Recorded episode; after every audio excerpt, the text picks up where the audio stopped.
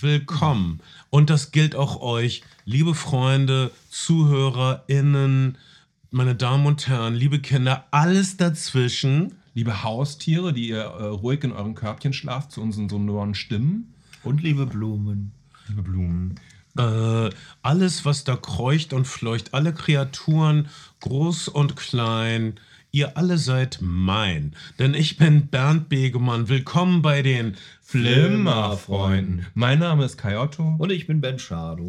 Wir, wir sind so glücklich, dass wir endlich wieder zusammenkommen. Wir hatten so viele, naja, Probleme. Du warst Krankheit. Ich hatte. Ja, ich war erst auf der Berlinale, dann äh, auf einer Premierenparty, dann auf einem 40. Geburtstag von der Filmemacherin und zwischendurch auch noch dreimal so im Kino und auf einem Konzert. Komischerweise hatte ich danach dann irgendwann Covid, nachdem ich eine Woche in vollbesetzten Kinos gesessen habe und die ganzen anderen Sachen mache. und du hattest, und dir, dir, dir ging es auch nicht so toll. Mir ging es mir ne? ging's, mir ging's die ersten Tage nicht optimal, aber auch also weniger dramatisch als das anderen. Ich bin ja auch irgendwie dreimal geimpft und so, das ist schon alles okay. Ja. Ähm, ja, und dann, aber dann habe ich viel gedreht. Ben ist auch mit Ronda getourt und irgendwie haben wir uns ständig verpasst und ist nicht so richtig. Immer gerade, wenn du gesund warst, war Ben mit Ron, auf, auf der Abschiedstour seiner Band Ronda. Das war das letzte, äh, oder, oder zumindest die letzte Tour, ich weiß nicht.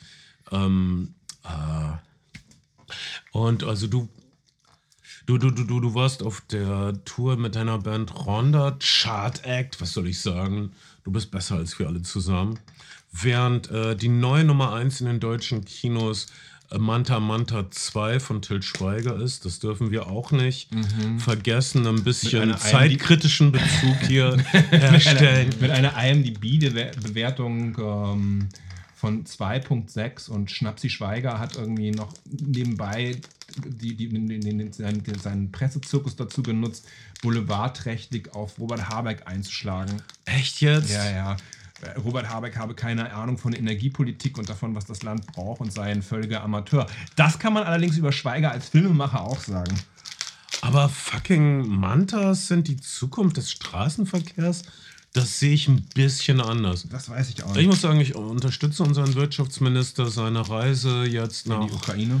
Kiew in die Ukraine war super wichtig, glaube ich, dass man äh, da auch mal klar macht, dass da handwerklich zugepackt wird.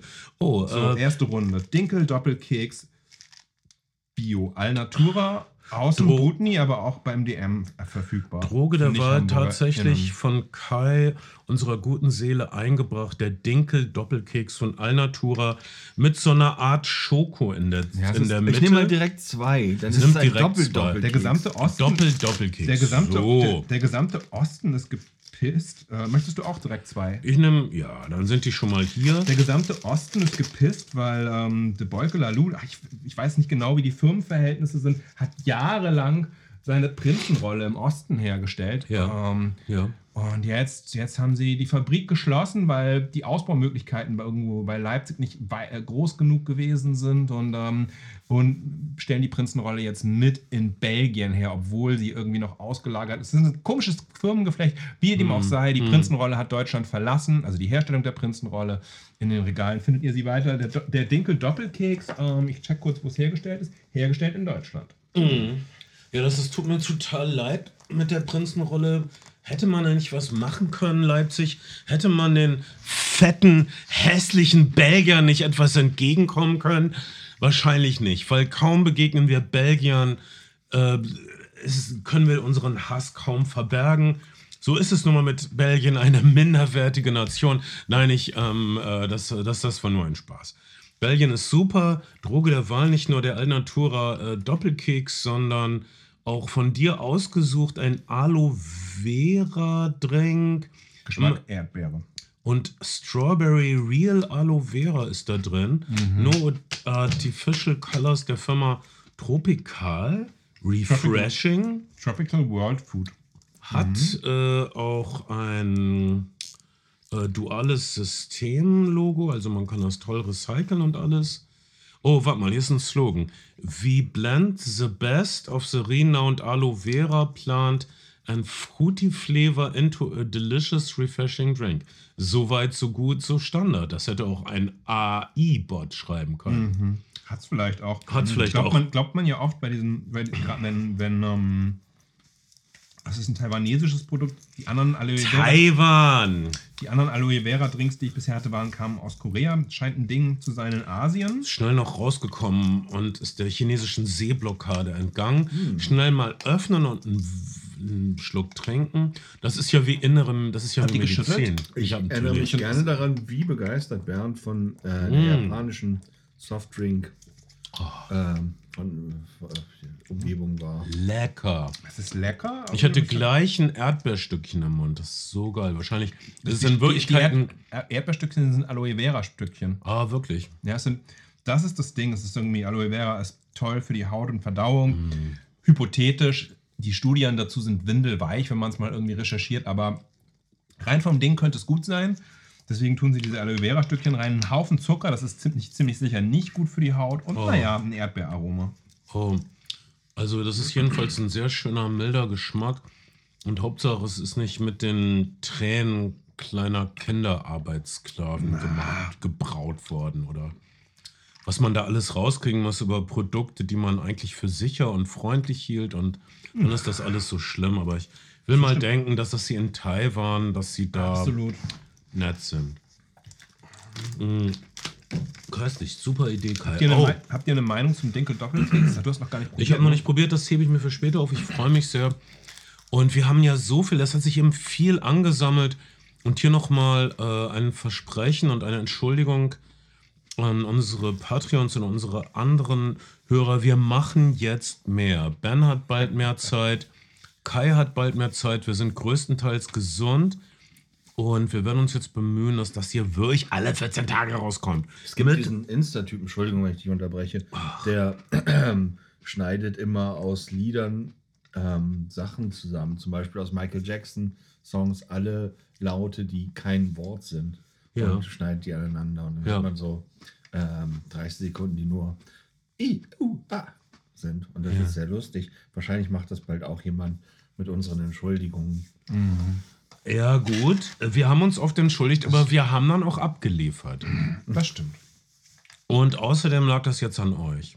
Ich bin gerne schuld. Ich gebe es sogar zu. Ich, habe, ich bin für das ganze Leid. Ich finde, ich finde wichtig bei einer. Entschuldigung ist ja auch, dass sie ehrlich und aufrichtig gemeint ist und dass man in dem Moment, in dem man sie ausspricht, daran glaubt, dass man es auch wirklich einhält.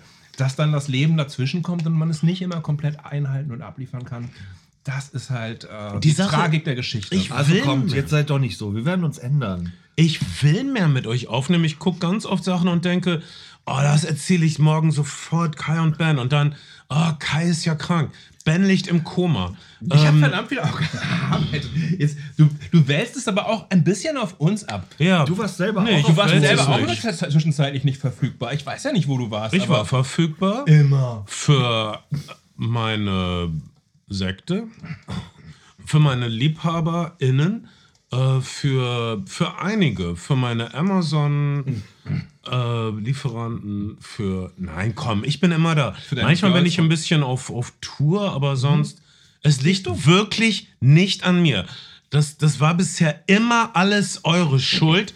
Ende der Geschichte. Wir reden heute über unglaublich viele Sachen Ja, ist- die, die wir gesehen haben, von denen wir aus dritter Hand gehört haben, zu denen wir eigentlich keine Meinung haben. Es wird so viel veröffentlicht. Dinge, es- Irgendwann ist es doch auch egal, meine Güte, ist halt ein Film. Was Dinge- denn noch? Muss, muss man zu allem was fühlen? Das sehe ich überhaupt nicht. Dinge, die es nicht gibt und die wir uns während des Podcasts ausdenken. Ja.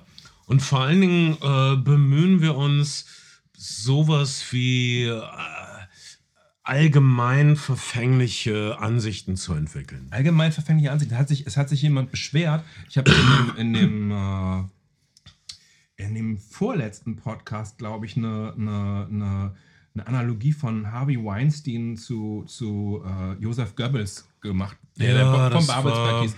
Und jemand hat gesagt, naja, aber Harvey Weinstein war doch Jude. Und ich sage, ja, na klar Ja. ist Harvey Weinstein ist noch Jude. Wir wussten, Und- was du sagen wolltest. Aber- was Kai, ich, aber- ich erkläre das für dich, weil du es echt nicht mit Worten hast.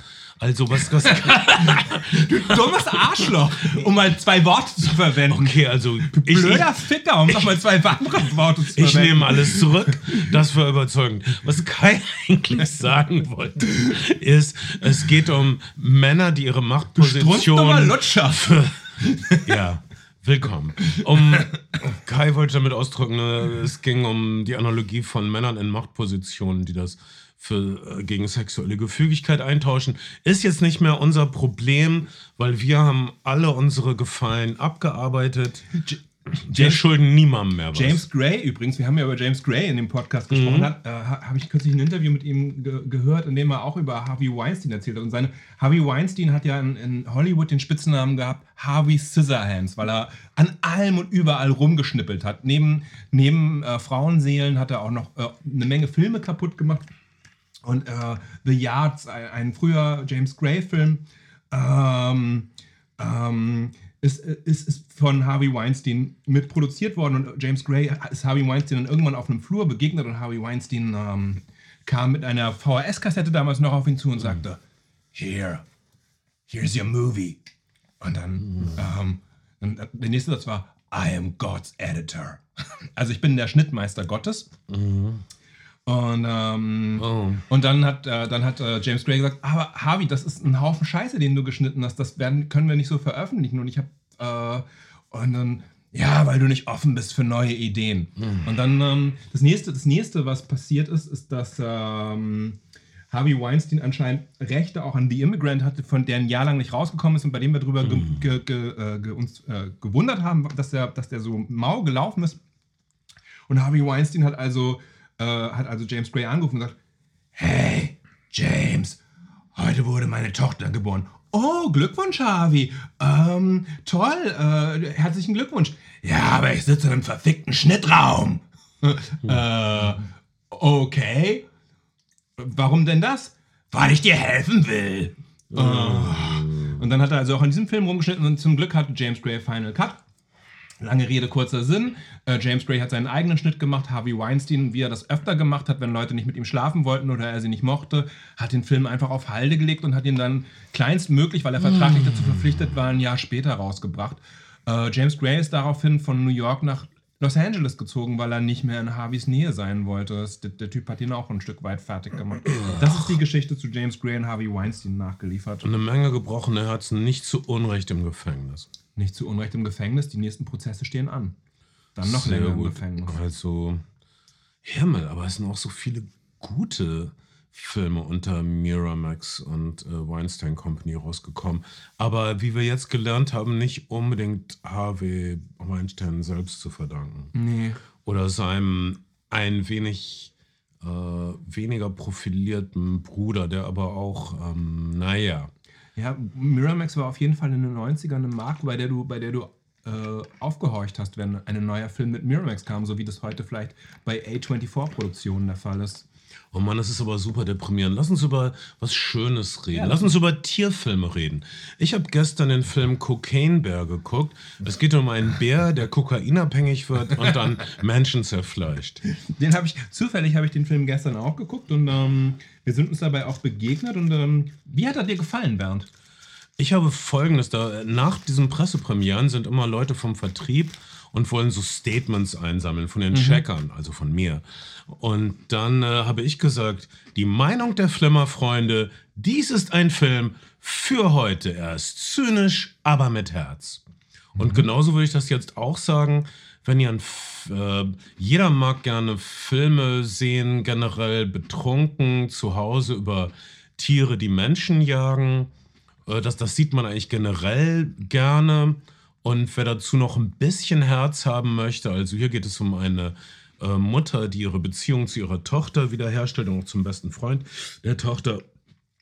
Und äh, generell Familienverhältnisse, die angesichts der Bedrohung durch dieses hyperaktive Killertier ähm, auftritt, äh, wer das möchte, kann das sehen. Ray Liotta von Goodfellas in einer seiner letzten Rolle. Mhm. Er wird auch wirklich eklig zerfleischt. Er sieht auch ziemlich fertig aus. Er das sieht das krank aus. Er sieht Ah, krank aus. Man ahnt, dass es mit ihm zu Ende gehen Und könnte. eigentlich einen Outdoor-Adventure-Film zu drehen, war bestimmt nicht gesundheitsförderlich zu ihm.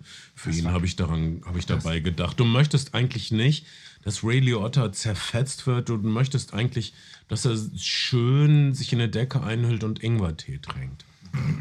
Cocaine Bear, basierend auf einer wahren Begebenheit, ist so halb wahr, weil das Einzige, was man darüber weiß, ist, dass irgendwann ein toter Bär 1995 in einem Wald neben einer Tasche voll mit Kokain, die aus einem Flugzeug wahrscheinlich abgeworfen wurde, gefunden wurde. Das ist alles. Ob der Bär, ob der Bär toxikologisch an Kokain gestorben ist oder einfach tot neben meiner Tasche lag, weil er einen Herzstillstand hatte, vielleicht auch von Kokain. Vielleicht Ähm, ist er auch von der Tasche getroffen Vielleicht ist worden. auch, von der, auch, eine, auch eine interessante Theorie.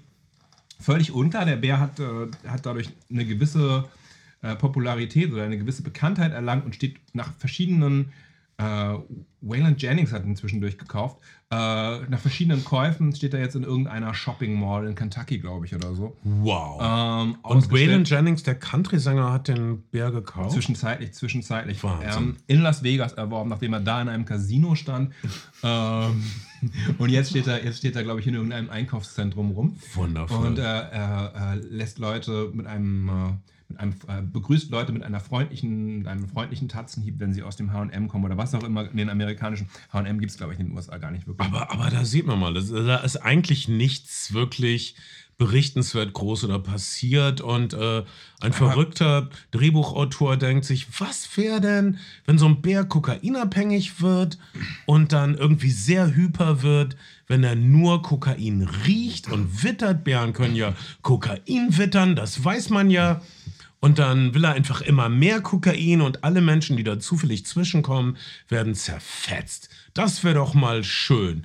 Und äh, ein Drehbuchautor hat nur diese kleine, vielleicht zwei, drei Zeilenmeldung in der Zeitung genommen und dann sich dieses Garn zusammengesponnen und dieses Drehbuch äh, lag wirklich jahrelang in der Gegend rum, wurde immer mal wieder ein bisschen bearbeitet und ja, vielleicht dreht man das, vielleicht nicht, aber so- geht denn so ein Titel, kann man einen Film veröffentlichen und ihn Kokainbär nennen? Das ist doch irgendwie nicht nett. Es ist offensichtlich, offensichtlich in, in der Zeit entstanden, als zum Beispiel Snakes on a Plane ein Ding war, der ja wirklich kein besonders guter Film ist.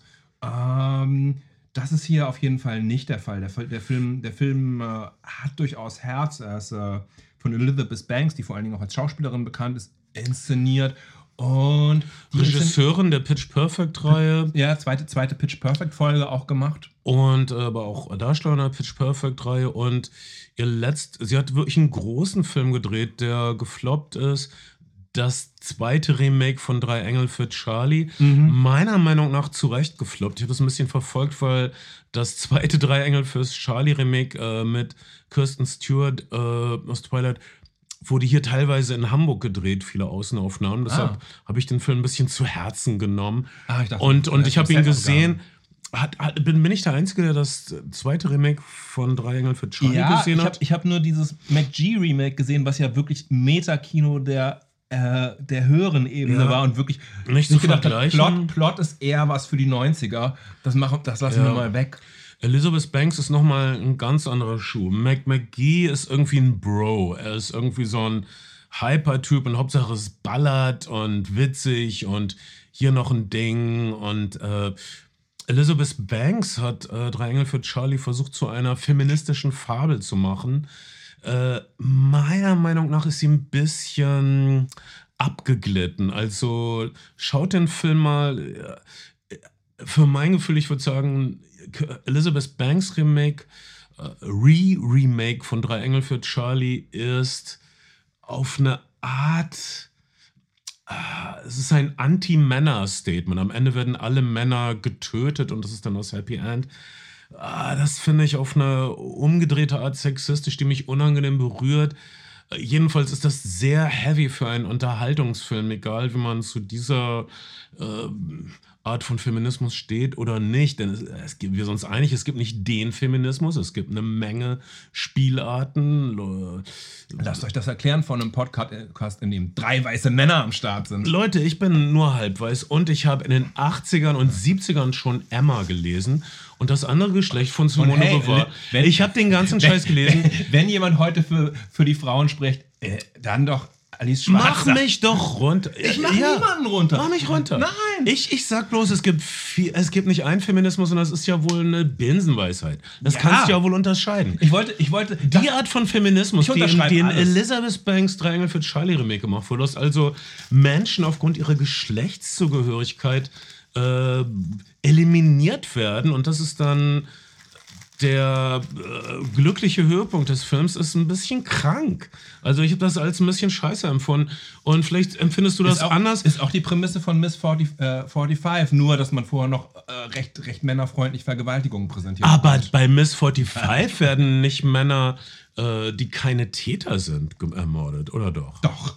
Ja? Habe ich den falsch erst- in Erinnerung? Nein, die, die, die, die Protagonistin wird auf ihrem Heimweg zweimal vergewaltigt und danach ist Miss 45 ziemlich geladen, wenn es um das männliche Geschlecht geht äh, und differenziert nicht mehr so richtig, da, wer hier Täter und wer nicht Täter Dann ist. das aber tragisch bei Miss 45, wenn sie jemanden Absolut. ermordet, der nicht.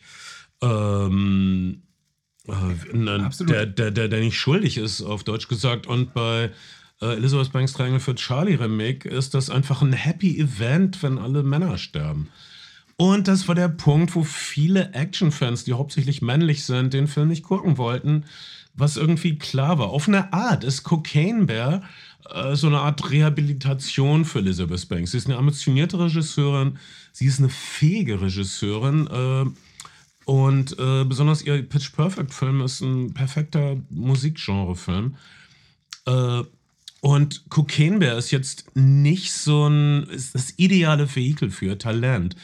Äh, der Film ist nämlich, äh, naja, es ist ein, eigentlich ein Low-Budget-Film oder es ist ein Big-Budget, Low-Budget-Film. Es ist ein etwas teurerer Low-Budget-Film oder ein billiger, ein billiger Mid-Budget-Film. Also so ungefähr. Hat, hat, hat eine überschaubare Cast, überschaubare Sch, äh, Schauplätze, hat ungefähr zehn, zehn Sprechrollen. Mäßige Bären-CGI. Ja, die, die Bären-CGI ist auch so nicht so teuer jetzt. Aber das ist nicht der Punkt. Der Punkt ist, dass es lustig ist, wenn ein Bär auf Kokain ist und noch mehr Kokain haben will. Das ist einfach lustig. Die Filmemacher haben das verstanden, deshalb haben sie den Filmtitel nicht verändert. Der Regisseur, äh Quatsch, der Drehbuchautor meinte, ihr, ihr wollt aber den Titel ändern. Nö, wir lassen das. Kokainbär, lustig. Echt? Ihr wollt einen Film Kokainbär nennen? Und, und lasst da die Szene drin, wo ganz am Anfang die Kinder Kokain essen? Also in den Mund stecken, weil sie nicht wissen, wie man Kokain ordentlich nimmt.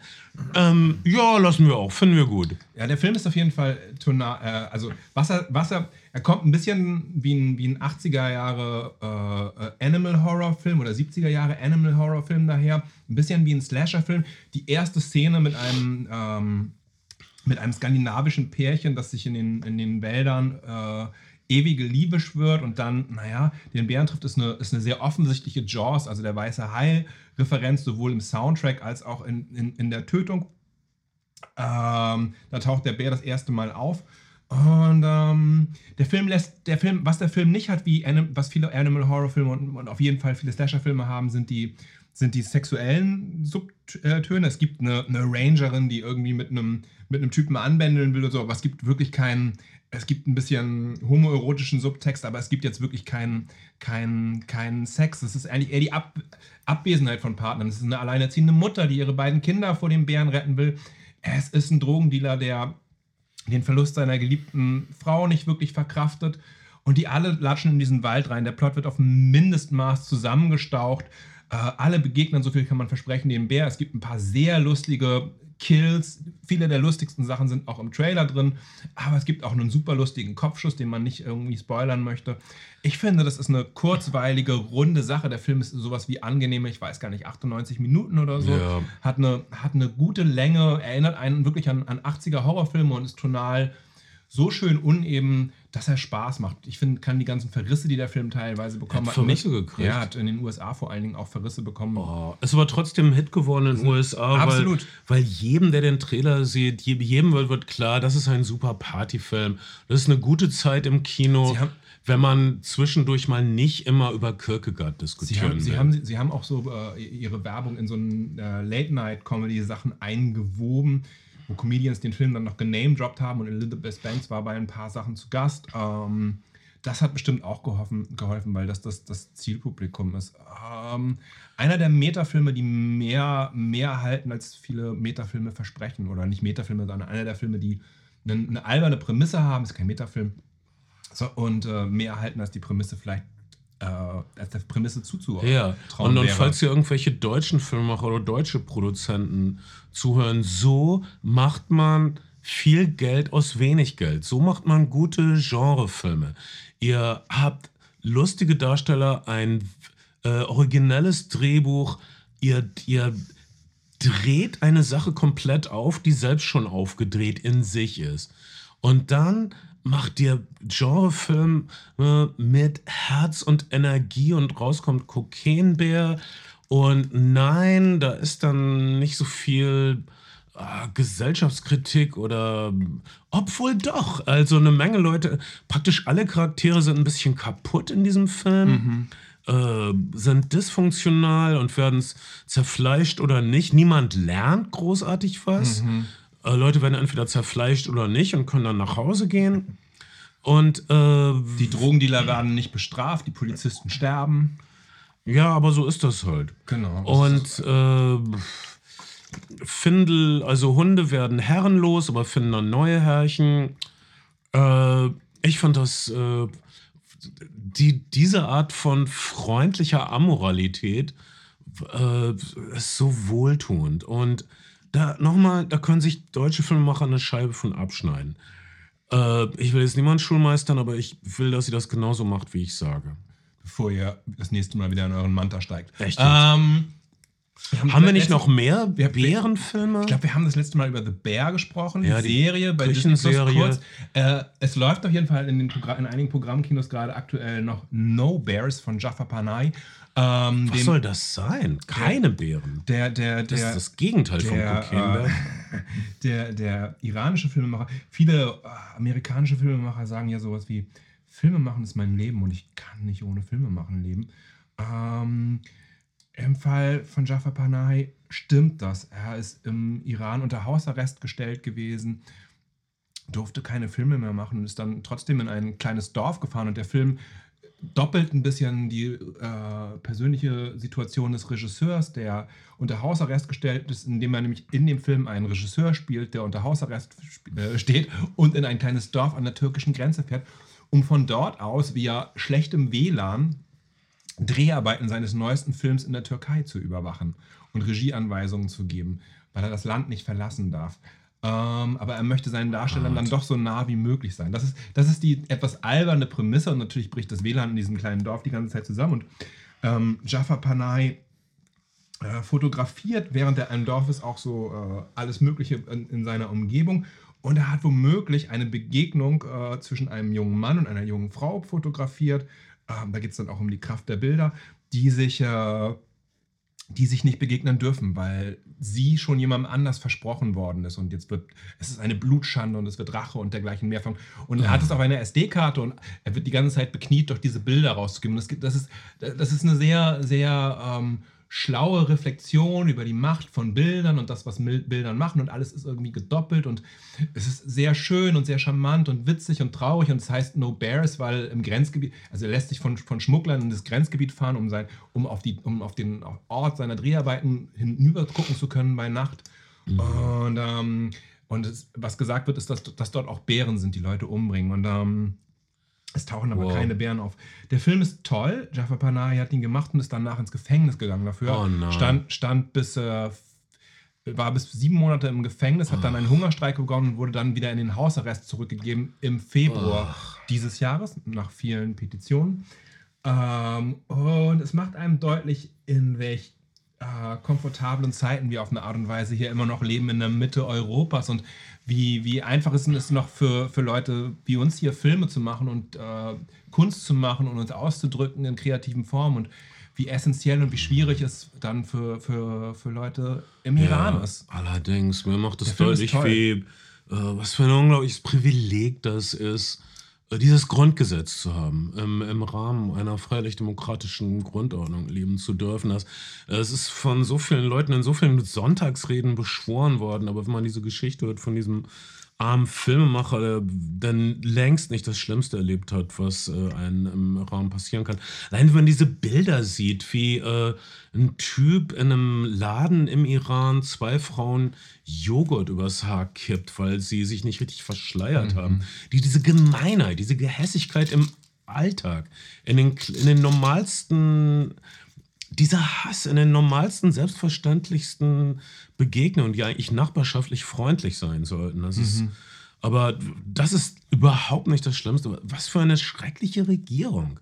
Das ist die schrecklichstmögliche Regierung. Also Religion sollte wirklich aus allen Regierungen draußen gehalten werden. Religion und da muss man natürlich auch sagen Korruption. Es gibt ja so äh, Untersuchungen darüber, wie viel, wie, in, in was für Firmenkonstrukten die ganzen, äh, ähm, was ist das deutsche Wort für Militias? Äh, Miliz. Miliz, äh, Milizen, Milizen und Ga äh, äh, zivilen Garden und, und Militärs sind. Alle, alle profitieren von diesem System. Es ist in Ägypten genau dasselbe Mhm. und niemand hat Bock, seine Reichtümer und sein, seine Fründe abzugeben und entsprechend Grauenhaft. haben sie, einen, haben sie ein Interesse daran, es diese, ganz, hochzuhalten. ja, diese ganzen frommen Herren, die den Iran äh, beherrschen, alles äh, aber Multimillionäre, aber witzig reich. Und, glaub- und, und lassen ihre Leute Dreck fressen. Das ist wirklich diese, diese Art von Anführer, ist wirklich der Abschaum der Menschheit. Das kann man nicht anders sagen. Um, aber das nur am Rande. Und dass Jafar Panay ähm, no Bears, Jaffa No Bear. Das möchte ich sehen, dass er- dass hast du er- gut erklärt. dass er, äh, dass er jetzt auf freiem, also wieder, wieder aus dem Gefängnis raus ist und ihm nichts Schlimmeres widerfahren ist, hat äh, sicherlich damit zu tun, dass viele ihn als den bedeutendsten Filmemacher der Gegenwart betrachten. Er hat mehr Filme, Filmpreise gewonnen als alle anderen iranischen Filmemacher der letzten ähm, Jahrzehnte. Und ähm, alles, was das Regime ihm antun würde, würde ähm, einfach einen weltweiten Aufschrei so. Ja, aber vielleicht kommen die irgendwann an einen Punkt, wo sie denken, können Leute uns noch beschissener finden? Da können wir genauso gut Filmemacher Hängt ihn, an, umbringen. hängt ihn an den Baukran. Echt, das ist grauenhafter Mist. Oh Mann, das zieht mich runter. Deshalb würde ich gerne über ein paar äh, Serien sprechen. Und zwar, ich habe kein Apple Plus. Ihr habt Apple Plus, aber die drei Streaming-Dienste, die ich habe, sind Netflix, Prime und Disney Plus. Und von jedem dieser Streaming-Dienste habe ich eine Serie rausgesucht, die entweder interessant oder besonders oder übersehen ist äh, aus verschiedenen Gründen. Und die sonnigste Serie, die halb gehypt wird, aber die in Deutschland ziemlich übersehen ist, wie praktisch alles, was Prime macht, irgendwie übersehen ist. Ähm, oh, noch einen kleinen Denkeldoppel für Ben. Was ist deine Meinung zu Alnatura Denkeldoppelkeks?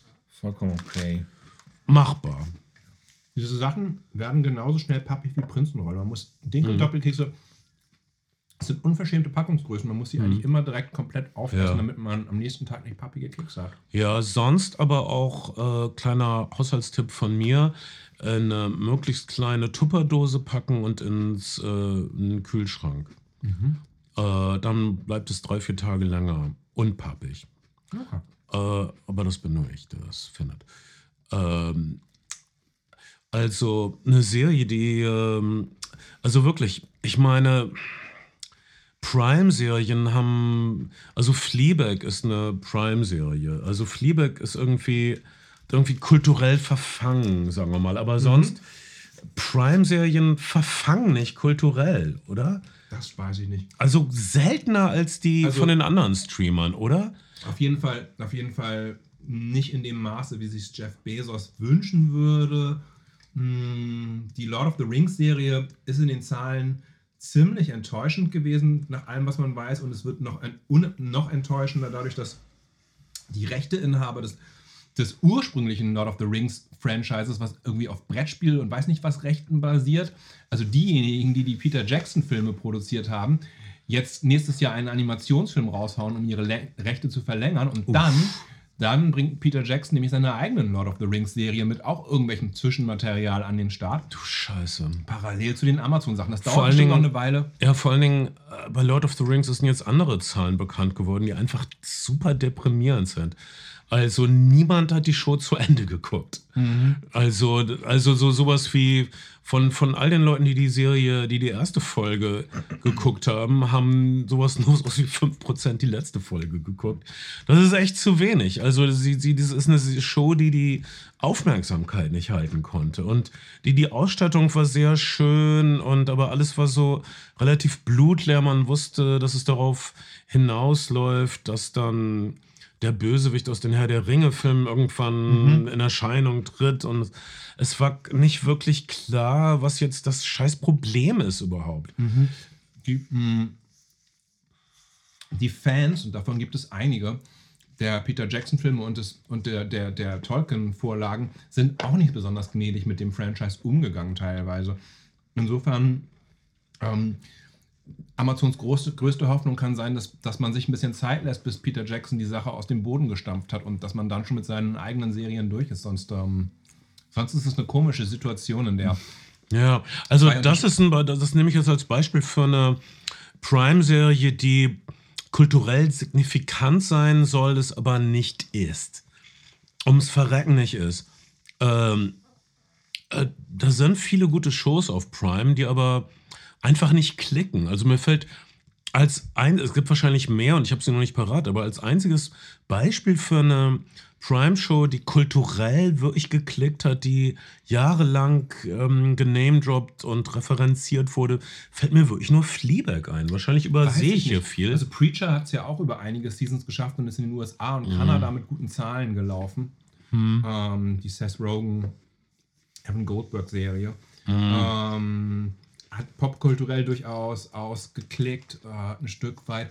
Die Frage ist, was, also ähm, ähm, Amazon Prime hat keines dieser, dieser globalen Phänomene so richtig gehabt, was auch oft daran, damit zusammenhängt, vielleicht ein Stück weit, dass sie viele der Serien nicht in allen Märkten immer gleich besitzen oder haben. Aber du hast recht, so Serien, Jack Reacher und solche Sachen sind alle, alle ein bisschen, bisschen untergegangen und ähm, für Amazon aber auch ein bisschen egal, weil es eine Beigabe Das ist. um- sagen sie immer, aber ich glaube, das nervt sie total. Ja. Und das wurmt sie wirklich und sie wären gerne. Leute- sie hätten gern bedeutungsvolle Shows wie Stranger Things, Aber- wo sich alle drauf beziehen. Aber die Serie, auf die du jetzt hinaus willst, zum Beispiel, ähm, Daisy Jones and the Six, ähm, Ja. ist, eine, ist eine Serie, die, die eine, eine, eine, ein klassisches, also bei der, bei der die Amazon, äh, Head of Amazon Studio-Chefin durch die Decke gegangen ist, weil mh, das das ist, was Amazon ein Stück weit möchte. Du hast, eine, du hast eine Serie, du hast eine Romanvorlage, die du direkt mit anbieten kannst. Du hast einen Soundtrack zur Serie, ähm, der, der von in weiten Strecken von Markus Mumford und noch ein paar anderen Heinis geschrieben wurde, den du auch noch vermarkten kannst. Du kannst ein bisschen Fleetwood Mac für die Leute, du kannst Playlists für die Leute machen, Angebote für die Leute machen, die in dem Kontext der Serie irgendwie passiert sind. Das ist, das ist was, was Amazon interessiert. Amazon, Amazon ähm, bietet dir irgendwie Entertainment, aber sie wollen halt eigentlich auch irgendwie, dass du, dass du von, deiner, von deinem, deinem Wasserkocher bis zur Waschmaschine und das, was du dazwischen liest, äh, während du auf die Wäsche wartest. Ja, ja, okay. Das ist die Theorie. Das ist, was sie sagen. Das sind ihre offiziellen Statements. Das ist vielleicht auch nicht falsch. Und ich sag dir jetzt, Kai, die sind total genervt und sie sind sauer und sie wollen bedeutungsvolle Shows haben. Und das wurmt sie total, wie niedrig sie angesehen sind. Weißt du, woran ich das unter anderem merke? Na? Weil sie ihre Benutzeroberfläche jetzt sowas wie zum vierten Mal im Laufe Naja, eines Jahres verändert haben. Sie das- wissen, dass das nicht funktioniert. Sie wissen, dass ihre Auswahloberfläche ein verdammter Müllhaufen ist, ein eine Rümpellager, ein, ein alter Dachboden von Oma unterm Arm. Das ist, das, das haut haben nicht halt, hin. Sie haben halt eine größere, wie soll ich, soll ich sagen, eine größere Herausforderung. Du hast, du hast natürlich die App, wenn du es auf Apple TV oder so guckst, aber wenn du es über das Laptop guckst, bist du halt auch im Amazon Store und du hast dann noch diese ganzen, diese ganzen Shops und alles andere, was Amazon, Amazon Music und so, du hast, du hast noch Audible Books, du hast so viele Sachen, die Amazon hat. Und Ah, Jetzt hör auf zu verkaufen. Ja, das stimmt. Es ist zu viel. Es ist zu Ah, viel- Leute, Leute, Leute, die bei Amazon shoppen, es hat sich auch einiges verändert mit der Amazon, äh, mit dem Amazon-Geschäftsmodell. Also die, die Angebote sind nicht mehr klar strukturiert. Also du kannst, also du findest praktisch das 97 schlechteste Angebot findest du an, an Nummer 1 oder so. Äh, Weil es ein gesponsertes Angebot ist und Amazon nicht guckt, was sie sponsern teilweise. Und das ist teilweise wirklich Müll. Du musst dich so oder so durchfühlen bei Amazon. Es ist manchmal schade um, euch auch bei den Preisen. um Serien und äh, sie können nicht wirklich Leute dazu bringen, ihren neuen Hype zu gutieren. Und, äh, und, und, und zu, zu, zu Gib, hypen. ihn- gib ihnen noch was. Sie haben jetzt den gesamten MGM Back-Katalog, weil sie MGM Mhm. gekauft haben. Ich, ich glaube, ich glaube wenn, wenn, wenn sich der Markt irgendwann konsolidiert, ist Amazon, ne, alle, alle Streamer, Disney, Disney hat auch noch die Parks und das Kino und ich weiß nicht was, aber und das Merchandise, aber so äh, Netflix zum Beispiel hat aktuell nur das Streaming, möchte gerne Gaming, möchte gerne Livesport haben. Amazon ist, äh, ist auf jeden Fall der am stabilsten aufge aufgestellte Player am Markt mit den, mit den sattesten Margen nach oben. Aber es macht sie sauer, dass ne, eine Show wie Daisy Jones and the Six äh, eher so ein exotisches Nischenprodukt ist. Sie würden gerne, dass es ein großes Event-Ding wäre. Und äh, sie schicken die Hauptdarsteller durch die amerikanischen Talkshows, aber hier bei uns Ja. findet das praktisch nicht statt. Ich, hab, Aber ich, ich, genau. ich, ich sehe niemanden, der darüber schreibt das- oder. Aber, aber das ist, ne, also ein äh, paar verschiedene Anmerkungen dazu. Also, ähm, Daisy Jones and the Six ist produziert von Reese Witherspoon, die ähm, riesiger Stevie Nicks-Fan ist, die die Romanvorlage relativ früh bekommen hat, die einen sehr erfolgreichen Bookclub hat, nach Oprah, glaube ich, den erfolgreichsten mit in den USA. Und den Roman, weil sie wusste, dass sie die Serienrechte hat, in diesem Bookclub schon gepusht hat. Mm, Der, der ähm, äh, Michael H. Weber, der, der ähm, bekannt geworden ist durch seinen Indie-Film 500 Days of Summer und unter anderem den zweiten Pink Panther geschrieben hat, ist auch riesiger Fleetwood Mac-Film und hat, hat es hat sich immer als Lifetime Achievement gewünscht, eine Dokumentation irgendwann über, über, über äh, Stevie Nicks zu sehen. Fleetwood Mac hat eine viel, viel größere kulturelle Durchsetzung in den USA und ist eine viel größere kulturelle Institution, glaube ich, als es das Ja. hier ist. Man, Es ist allerdings, okay, äh, wir müssen jetzt mal ein bisschen, viele Leute, Leuten ist nicht klar, was Dear John the Six ist. Es ist, eine, es ist ein Roman, äh, es ist ein Musikmelodram, was in den 70ern, frühen 70ern spezifisch Mhm. angesiedelt ist, in der Musikszene von Los Angeles. Äh, es geht um eine Band, äh, die aus sehr, sagen wir mal, heterogenen Elementen zusammengesetzt ist, aber ihnen gleich ist, es sind attraktive junge Menschen unter der Sonne Kaliforniens, die alle super begabt sind, die Musik lieben und die tummeln sich und versuchen erfolgreich zu sein, versuchen miteinander äh, kreativ zu sein, zu schreiben, zu musizieren, sind auf Tour. Es gibt Probleme. Es ist leicht angelehnt an die Band Interna von Fleetwood Mac. Das heißt, es ist ein Quintett. Äh, es ist eine Keyboarderin und eine Sängerin, die kein Instrument spielt auf der Bühne.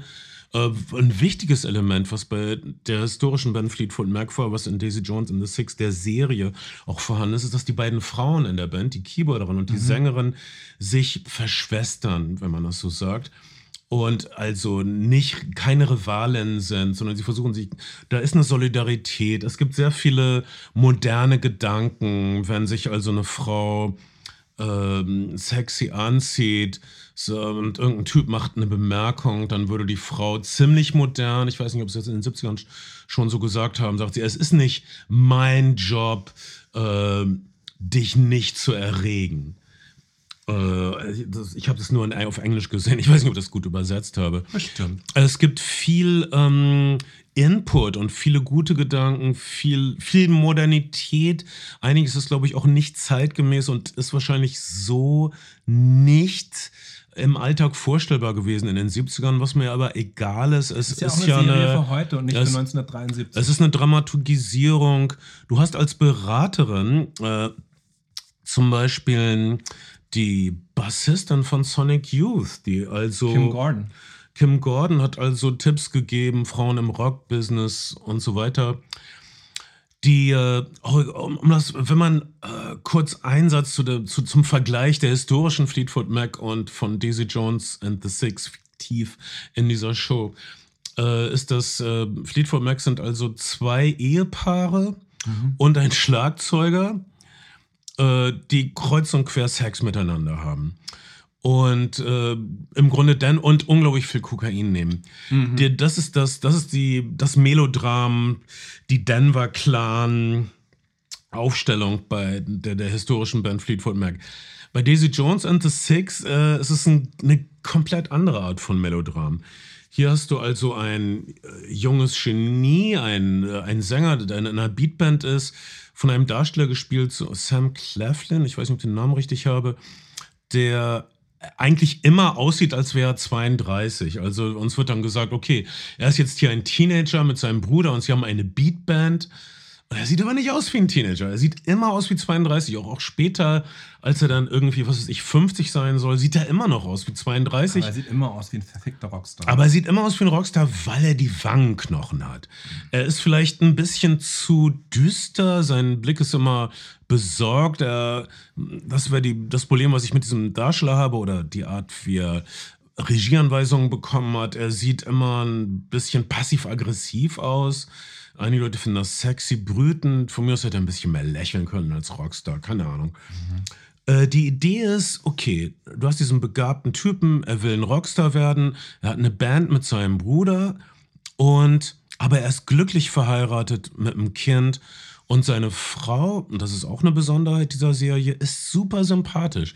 Sie ist super verständnisvoll, sie ist auch kreativ, sie ist eine Fotografin ähm, und sie ist keine eifersüchtige, verständnislose, unkreative, wie das in anderen Rockfilmen oder in fiktiven Shows über Musikgruppen ist. Nein, sie, sie ist völlig dabei, sie versteht, was ihr Mann macht, sie unterstützt ihn, sie ist keine eifersüchtige Furie oder irgendwas. Äh, und ähm, das, das, das Melodrama kommt daher, dass dieser begabte, genialische Rocksänger nun äh, eine, einen Coaster praktisch zugewiesen bekommt von einem genauso genialen, musikverrückten Produzenten in, in der Show namens Teddy Price, der ein bisschen was von Quincy Jones hat, aber auch nicht nur. mh, der sagt, hey, ich habe diese Singer-Songschreiberin, schreib doch zusammen Lieder. Und das wird natürlich total toll. Und seine neue Co-Sängerin, mit der zusammen er Riley Keough, äh, die, die Enkeltochter von Elvis Presley, die noch nie vorher gesungen hat ja, vor dieser Serie und das wirklich gut macht. äh, ja, und wir reden gleich drüber, was sie wirklich gut einfängt in dieser Show. Also das, das Melodrama ist eben, er harmoniert künstlerisch perfekt mit ihr, sie schreiben tolle Songs und er fühlt sich zu ihr hingezogen, aber sie hat auch eine selbstzerstörerische Ader, genau wie er. Davor hat ihn seine Ehefrau und sein Kind bewahrt. Aber er neigt zu den Drogen, äh, zum Exzess, zum Rummachen. Er will aber ein guter Mensch sein. Aber er will auch Musik machen. Oh, es ist so schwer. Äh, acht unterhaltsame, sonnige Folgen. Und leider muss man sagen, ist die Musik nicht gut. Und zwar wahrscheinlich, weil sie von diesem Mumford und Sons Typen geschrieben wurde. Teilweise. Es, es gibt ein ganzes Ensemble an Songwritern, die die Songs geschrieben haben, aber die alle, alle aus so Folk- und Indie- Indie-Kreisen kommen. Es gibt einen äh, Musical Conductor der Serie, Das- der, Leut- der halt genau in dem Bereich Das ist nämlich leider scheiße, muss ich sagen. Keiner von den Songs, die neu für diese fiktive Band geschrieben wurden, äh, du hast bei keinem dieser Lieder das Gefühl, das könnte ein Hit gewesen sein in den frühen 70ern. Äh, die, die, einzige, der einzige Film über eine fiktive Band, wo du das Gefühl hast, das könnte in der Zeit ein Hit gewesen sein, ist im Tom Hanks Film That Thing You Do. Äh, der Film, ja, das klingt wie ein Beat-Hit. Das klingt super. Das fängt exakt diese Zeit ein. Aber dieser Mumford und Son Song, Baby, Baby, Baby, das ist, das ist wie eine fucking B-Seite. Das ist wie ein Albumtrack, der nie richtig rauskam. Und er hat einen Rhythmuswechsel, der irgendwie keinen Sinn ergibt. Also, das ist überhaupt nicht gut. Zum Beispiel ein Cameron Crowe hat es in Almost Famous so Aber gelöst. Genau, es sind auch Phoebe Bridgers hat auch, hat auch zum Beispiel Songs für Und das hat sie nicht gut gemacht. Meine Meinung, diese Songs sind nicht gut. Und, und wenn man Songs hat, die nicht so gut sind, zum Beispiel Cameron Crowe hat mit seiner Frau, die eigentlich eine verifizierte Hit-Schreiberin ist, für die Band Hard Songs für den Film Almost Famous geschrieben. Aber er fand auch, dass die nicht so richtig Hits hätten sein können in der Zeit, wo der Film spielt. Auch übrigens in den frühen 70ern eine fiktive Band. Die Band Clearwater. Almost Famous, fantastischer Film Fantastischer von Cameron Crowe. Über seine frühe Zeit, frühe Zeit als Rolling Stones Journalist. Wie hat er das gelöst in dem Film? Hm, die Songs sind nicht richtig so die Hitsongs. Ich zeig immer nur so 5, 6, 7 Sekunden von den Songs. Ich spiele die nie wirklich aus. Und bei Daisy Jones and the Six soll während der Performance aber viel passieren. Also die Sängerin und der Sänger kommen sich näher, sie merken durch ihre Performance, ihre Verbundenheit. Dagegen arbeitet dann, dass beide nicht so äh, musikalisch sind. Die, die anderen in der Band sind alle toll. Also der Schlagzeuger ist sehr gut, Bassist, Gitarrist ist sehr gut. Aber unser Star, unser genialer Songschreiber kann vielleicht einen halben Akkord. Das ist sehr peinlich in einer Szene, wo er immer nur D-Dur auf der Gitarre spielt. Und das soll eine Szene sein, wo sie zusammen Songs schreiben. Und dann sagt sie, oh, was spielst du denn da? Das klingt interessant. Es ist buchstäblich. Er hackt eine Minute lang auf D-Dur rum. Es Ben, klingt, kannst du, kannst du D-Dur für uns spielen? es spielt wie ein, äh, wirklich, also ben, wie der, Shadow, ben Shadow demonstriert, wie D-Dur klingt. der, der ist also nicht mal so gut. Also es ist, er haut immer nur sowieso der dürfste Lagerfeuerakkord und sie sagt, das klingt interessant, lass uns einen Song draus machen. Da ist gar nichts. Und das merkt man leider. Und dann wird auch immer behauptet, dass sie seine Lieder besser macht. Aber es wird nie wirklich gezeigt, was ihr Beitrag ist. Es wird nie wirklich demonstriert, was nun die Verbesserung ist. Okay, das sind meine technisch-musikalischen Einwände gegen dieses Konstrukt namens Daisy Jones and the Six. Wenn man das beiseite legt, hat man eine wundervolle Serie mit viel Herz, mit viel Drama, ohne einen Schurken, ohne eine Schurkin. Alle tun ihr Bestes. Alle wollen, dass ihr gemeinsames Projekt super wird. Du hast attraktive Menschen, die schöne Sachen tragen unter der Sonne Kaliforniens, die Abenteuer erleben, die mit Musik zu tun haben. Und sie machen typische früh 70er Hippie-Sachen wie nach Griechenland abhauen, um alles hinter sich zu lassen. Das kriegen wir auch. Ja, wir kriegen ein paar Überdosen im Hotel. Du haust nach Kreta ab nächste Woche, ne? Um Ich alles hinter dir zu Ich lassen. wollte es eigentlich Bernd nicht erzählen. Wie lange bist du denn da? Heißt das, die nächste Flimmerfreunde-Folge dauert wieder so lange? Wegen dir? Nein, ich bin nur eine Woche da. Das ist- ich komme ganz bestimmt wieder. Dann nehmen wir aber am ersten Tag sofort auf. Wirst du wieder, weißt du, Reptilien fotografieren? Ich werde auf jeden Fall Reptilien finden. Ob ich sie fotografiere, weiß ich nicht. Was ist, würdest du sagen, Reptilien ist deine Lieblingstiergattung? Ja, würde ich sagen. Geil. Und äh, hast du mal versucht rauszufinden, warum? Hast du deine Seele erforscht? Das, warum mag man als Kind Tiere gerne? Verschiedene Gründe. Ich glaube, ich fand es immer geil, dass sie aussehen wie Drachen und Dinosaurier. Das ist ein guter Grund. Ja, ist ein gut genuger Grund für mich. Okay, dann äh, mit einem. Vielleicht passiert dasselbe in, äh, auf dieser griechischen Insel wie Daisy Jones in der Serie. Du triffst einen freundlichen Milliardär, der es gut mit dir meint. Aber im Grunde seines Herzens versteht er nicht. Also, wenn man diese miesen Songs von Mumford Sons ertragen kann, ähm, ist Daisy Jones and the Six eine wundervolle Unterhaltungsserie. Ich sage, es ist ein Qualitätsmusikmelodrama. Ich sage, ich habe es erst angefangen zu gucken und es scheint mir ganz kurzweilig zu sein.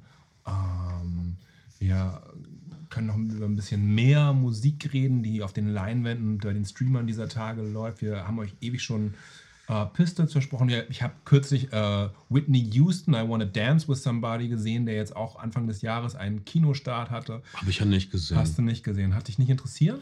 Doch, ich wäre gerne, ich hatte einfach, ich war selbst auf Tour. Erzähl, ich hätte ihn gern gesehen, muss Er ich ist, sagen. er ist von dem, er ist von dem, von dem äh, Anthony McCartan, dem, dem Autor des Queen-Films. Wie hieß denn noch der Queen-Film gleich? Äh, Bohemian Rhapsody. Bohemian Rhapsody, nach dem Song genannt.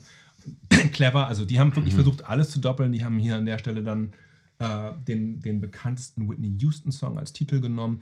Und es ist eine ziemlich geradlinige Doku, die ihre, die ähm, sich entlang ihres Lebens und an der, der Bobby Brown-Figur handelt, ohne zu viel, zu viel Schatten auf, äh, zu viel Schatten zu zeigen und zu sehr die dunklen Seiten zu zeigen. Also der versucht, Whitney Houston ein Stück weit wieder zu rehabilitieren als die Ikone und die Sängerin einer ihrer Generation und einer Generation, die sie gewesen ist. Die Sängerin singt nicht selbst, die singt tatsächlich auf Playbacks von Whitney Houston. Ah, Das kann Ähm, man auch nicht. Das ist einfach ähm, so. und ähnlich wie Bohemian Rhapsody stellt der Song äh, Performances ins Zentrum auch und nimmt ihre, ihre Darbietung der Nationalhymne, die ja vor, beim Super Bowl die diverse Male ja in den Charts auf Platz 1 gegangen ist, einmal direkt nach dem Super Bowl und dann eben nochmal nach dem 11. September, weil, weil sie die eben so einmalig und einzigartig vorgetragen hat.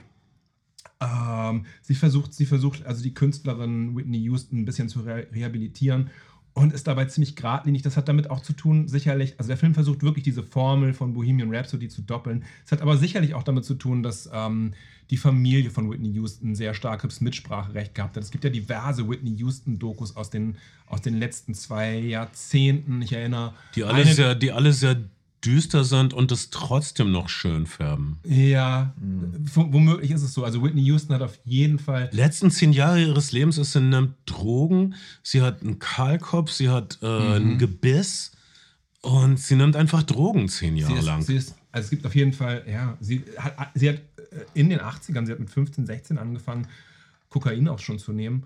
Ähm, und und ähm, es gibt diese eine mäßige Doku, die mh, sehr viel auf der Europa, ihrer, einer ihrer letzten späteren Europatourneen gedreht wurde mit Videokamera behind the scenes, die ein bisschen wenig und dann gibt es, gibt es diese ähm, die ah, äh, heißt die Whitney einfach diese Doku, die einfach zeigt, dass sie von ihrer eigenen Familie mit Drogen versorgt worden ist. Dass Bobby Brown gar nicht so sehr das Problem ist, wie ihn viele gerne haben wollten und Whitney Houston das gute Mädchen von nebenan, sondern dass Whitney Brown, äh, Bobby Brown vor allen Dingen ein starkes Alkoholproblem hat und Whitney Houston, als sie sich kennenlernen, einfach viel gekifft hat und schon viel Kokain genommen hat und dass sich beide einfach mit ihren Drogen ganz okay ergänzt haben und den jeweils anderen an ihre, an ihre Substanzen rangeführt haben. Es gab ja auch so eine schlimme Sitcom und so.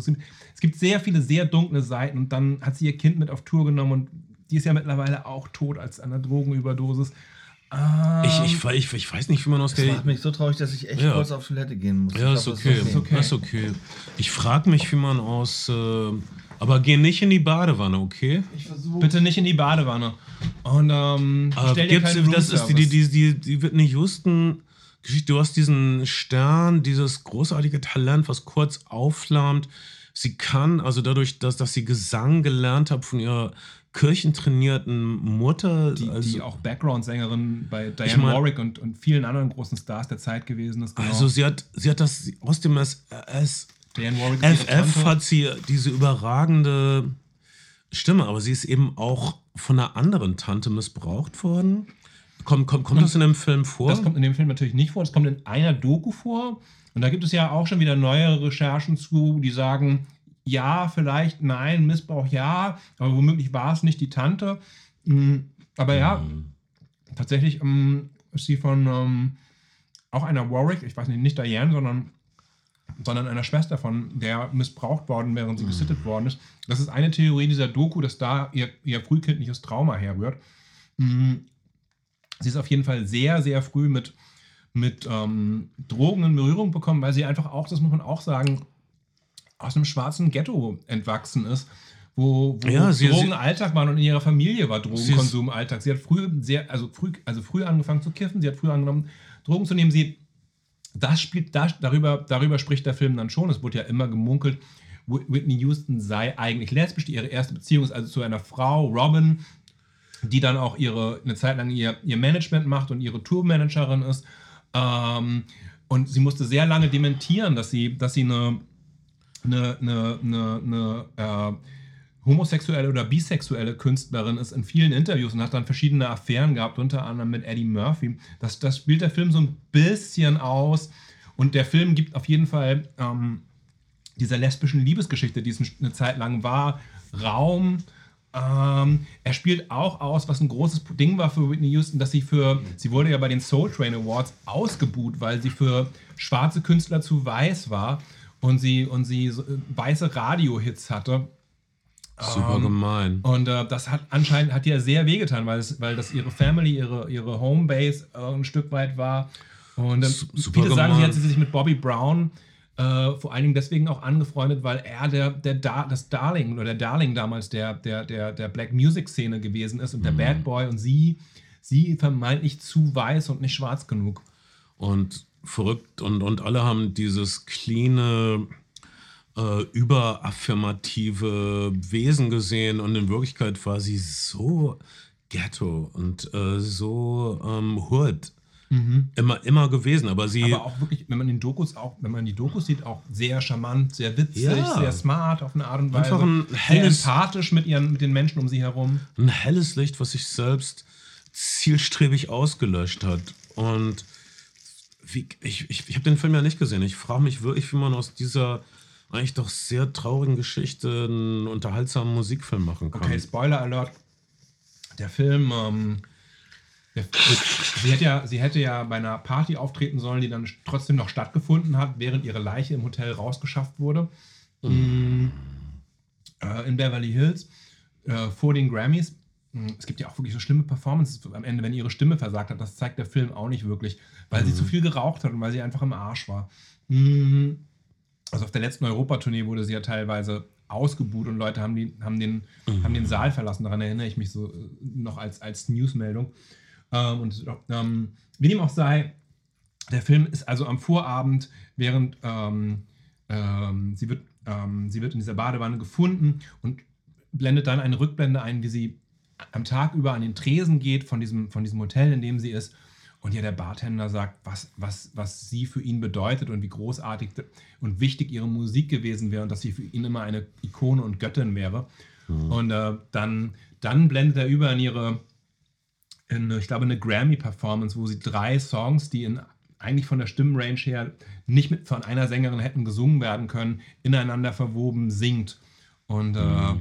endet quasi auch mit diesem, mit diesem äh, Bohemian Rhapsody-Moment ein Stück weit. Der Versuch, mhm. Film versucht wirklich sehr, diese Formel abzugreifen. Ja. Und tut es nur so semi-erfolgreich und ist insgesamt ein bisschen zu brav und zu bieder und eine Nummernrevue. Also, ähm, was, was, was man merkt, ist, dass da, dass da tolle Songs teilweise am Start waren. Ja. Ja, ich würde ihn äh, trotzdem schauen, wenn er irgendwo gestreamt wird. Ich, ich hätte noch im Kino geguckt, aber ich habe ihn äh, leider verpasst. Ich, ich gucke eigentlich jede Art von Musikfilm. Soll ich, soll ich was sagen? Ja. Musik, Musikfilmfolgen und äh, Musikfilmserien. Also voll, wenn wir über Musik reden in diesem Podcast und das Thema Musik ist, egal ob Elvis oder irgendwas anderes, und ich dann, man danach sich die Zahlen anguckt, dann mhm. ist es komischerweise das, was unsere HörerInnen vermeintlich am wenigsten interessiert. Immer gut. was, was kurios ist, weil ihr beide seid, äh, wie nennt man das, wie nennt man es, Vollblutmusiker und man sollte meinen, dass Leute mh, hm, eure Expertise besonders schätzen zu diesem Thema. Mhm. Aber, Aber, ich, ich nehme es, wie es kommt. Wir reden ja auch über andere Sachen, zum Beispiel über Kunstsachen. Zum Beispiel Nicholas Windig Reffen, ich habe keine Ahnung, wie man das ausspricht. Ja. Der verrückte Däne. Zum Beispiel, um elliptisch wieder zurückzukommen auf das Thema, warum Prime keine, keinen populärkulturellen Mehrwert schaffen kann. Ähm, äh, er macht also, hat im Grunde, man kann sagen, er hat diesen einen richtig großen Hit, nämlich Drive. Das stimmt auch nicht. Mit. Ähm, ja, du, du, du findest die Pusher-Trilogie, das war kein richtig großer Hit, aber ein richtig großer, überzeugender Mainstream-Hit, wo es einfach kein Halten gab und was auch eine kulturelle Durchdringung bewirkt hat, war der Drive-Film mit Ryan Gosling. Danach dachten alle, wow, dieser 80er-Jahre-Soundtrack Ryan Gosling so cool mit seiner komischen Jacke, wie er so apathisch guckt und so, das ist ja super cool. Ich kann, ich kann auch nur sagen, dass zum Beispiel Valhalla Rising, der ja eher wie ein Tarkovsky-Film daherkommt, mhm. ähm, zu seiner Zeit, zu einer Zeit, als physische äh, Medienträger noch ein Ding waren, stabil durchverkauft hat. Hunderttausende, weil dieses Wikinger-Mittelalter-Ding total gezogen hat und Leute, Leute diesen Film gefeiert haben, warum auch immer. Also es ist ein toller Film, aber man würde denken, dass die üblichen äh, Mittelalter wie nennt man sie? Spieler, Fans. Kameraden, Rollenspieler, was auch immer. Lord of the Rings People. Alle Leute Ähm, mit leichter AfD-Affinität. Ist es so? Ich hoffe nicht. Ich hoffe auch. Ich hoffe ich nicht. Hoffe, ich hoffe. Ähm, Die fanden das gut, okay, das ist, gebe ich genau. dir. Weil ich Valhalla Rising waren zum, äh, auf jeden Fall ein DVD-Hit. Klar, gebe ich dir. Dann Drive ist ein Hit. Und, und dann sind alle, oh, was macht er als nächstes? Er macht Only God Forgives. Ein, ein, Hall- ein, eine Mischung aus Kunstfilm und Kampfsportfilm, wo der Höhepunkt ist, dass der Held den entscheidenden Kampf Irgendwo- verliert. irgendwo in Thailand gedreht, wirklich super, super, kommt super, super daher wie ein, wie ein David Lynch-Film. Ähm, möchte, kommt irgendwie wie, ein, wie, wie äh, Niklas Winding Reffen möchte einen David Lynch-Film drehen, aber schafft es nicht so richtig.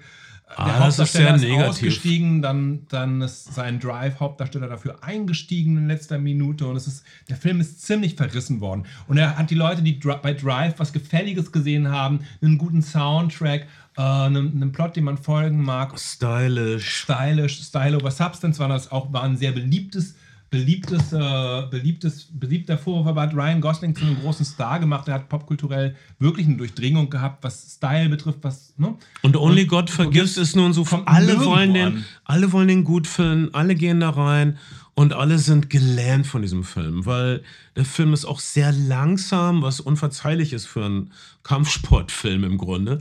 Ja, und dann, dann die, die große, also manchmal klappt das, dass man die Genreerwartung auf den Kopf stellt. Zum Beispiel bei No Country for Old Men von den Coen Brothers. Der Showdown, der Hauptshowdown wird nicht gezeigt. Äh, das Ende vom Film ist dann, äh, dass äh, Tommy Lee Jones einen bitteren Monolog hält. Das ist auch nicht dein normaler Genre-Höhepunkt. Äh, aber bei No Country for Old Men klappt das. Oder Reservoir Dogs, der, der, das den eigentlichen Überfall ausspart, was ein. äh, Ja, aber das, Genau. das, das, das war nur am Anfang. Jedenfalls hier nochmal, Ryan Gosling verliert seinen Kampf, Spoiler, sorry. Mhm. Und das ist, dann hört irgendwie der Film auf, nachdem wir wirklich Einstellungen hatten, zwei Minuten lang Ryan Goslings Gesicht, wie er sich langsam umdreht oder so. Äh, das einmal ist das okay, aber das passiert echt ein bisschen zu oft bei Only God Forgives. Leute sind jedenfalls irgendwie genervt und innerlich tot von Only God Forgives. Aber, aber all, aber- den, all den Vorschuss, den. Es ist trotzdem, ich fand es interessant zu schauen, den Film. Äh, Und, ja, Verzeihung. Und man, und man muss sagen, ähm, es ist der Film, den er machen wollte. Ne? Drive ist irgendwie ein, ein kommerzielles Vehikel gewesen und hat danach ziemlich große Freiheit. Und wenn man sich, wenn man sich Only God Forgives anguckt, dann ist er vom Tempo her und von, von, von der Nichterzählung her nicht wahnsinnig weit entfernt von Valhalla Rising. Aber er kommt halt irgendwie, mir kam er wirklich vor wie ein David Lynch-Film mit, mit sehr hölzernen Dialogen, so als würde eine Laientheatergruppe einen David Lynch-Film reinszenieren. okay, jedenfalls fürs Kino ist er auf einmal nicht mehr so der heiße Dude, wie er nach Drive war. Also wendet er sich an Prime, macht mit äh, dem Hauptdarsteller Miles Teller eine Serie namens Too Old to Die Young. The Neon Demon.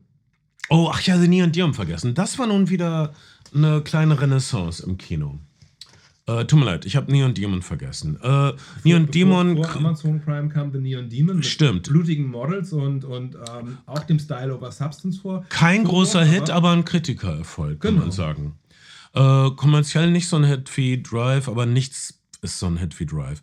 Und also Neon Demon so irgendwie, ja, okay, jetzt sitzt er wieder fest im Sattel. Er macht dann auf äh, Prime äh, Too Old to Die Young äh, eine zehnteilige Serie. Einige Folgen sind 20 Minuten, andere sind über eine Stunde. Miles Teller als amoralischer Held, als nicht nur schmutziger Cop, sondern super düsterer Cop. Es geht im weitesten Sinne um Drogenhandel, Drogenverflechtung, äh, die äh, tödliche Wechselwirkung zwischen dem Markt der USA und den Lieferanten in Mexiko. Leute sterben viel, sie sterben langsam, qualvoll und oft lautlos bei. Das ist so ein Ding bei Nicholas Reffen äh, wirklich schreckliche Tote, aber es, ist, es gibt ein ornamentales Sterben bei ihm. Äh, das zelebriert er bei Too Old to Die Young. Ich fand es eine hypnotische Serie. Mhm. Äh, un, also wirklich visuelle Wucht. In jeder Folge waren Sachen, die, die umwerfend waren, fand ich. Und auch da, da stimmt es auf jeden Fall mal, dass, äh, dass Amazon eigentlich sich überlegt hatte, wir, wir kaufen eine relevante Stimme der Popkultur ein. Wir haben einen, einen veritablen Auteur, der als Showrunner und Regisseur all dieser Folgen daherkommt. Und dann ist die Serie einigermaßen gefloppt. Ein paar Leute haben reingeguckt, vielen war sie zu anstrengend, vielen war die Erzählung zu langsam, zu unkonventionell. Ähm, die Serie hat auf jeden Fall nicht das getan für Amazon, was sie sich gewünscht haben, nämlich eine popkulturelle Coolness ähm, zu erreichen und äh, und Reichweite, sondern, sondern ist dann ziemlich schnell unter ferner Liefen ge, ge, gelaufen. Ja, das, das, das ist ein Amazon-Original und wenn ihr zum Beispiel auf eure Amazon-Benutzung äh, Prime-Benutzeroberfläche geht, äh, ist das da gar nicht. Ihr müsst, ihr müsst es extra eintippen, too old to die young. Sonst kriegt ihr das nicht präsentiert. Das ist, das ist auch kurios. Netflix zum Beispiel, Netflix zum Beispiel hat ja äh, legt großen Wert darauf, seine, seine Internationalität auszustellen und mir auch koreanische, südamerikanische Serien anzubieten. Ja, afrikanische Amazon, Shows. Amazon hat ähm, diverse äh, äh, südamerikanische Spionage- und Agentenserien, die hohe Produktionswerte haben, hohe Schauwerte. Ich habe äh, zwei ja schon mal gedroppt, glaube ich, in einem Patreon-Bonus.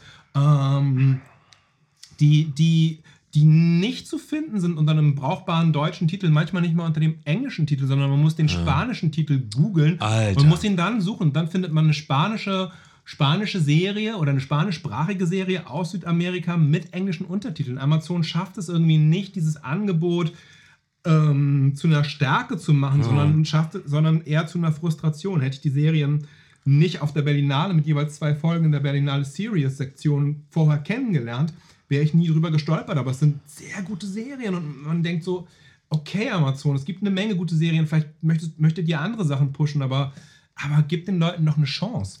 Jedenfalls Winding Refn bei Prime, Überraschung hat also nicht geklappt. Nun findet er ein äh, Haus bei Netflix und es klappt ein bisschen besser. Sie schämen sich jedenfalls nicht für Kopenhagen Cowboy.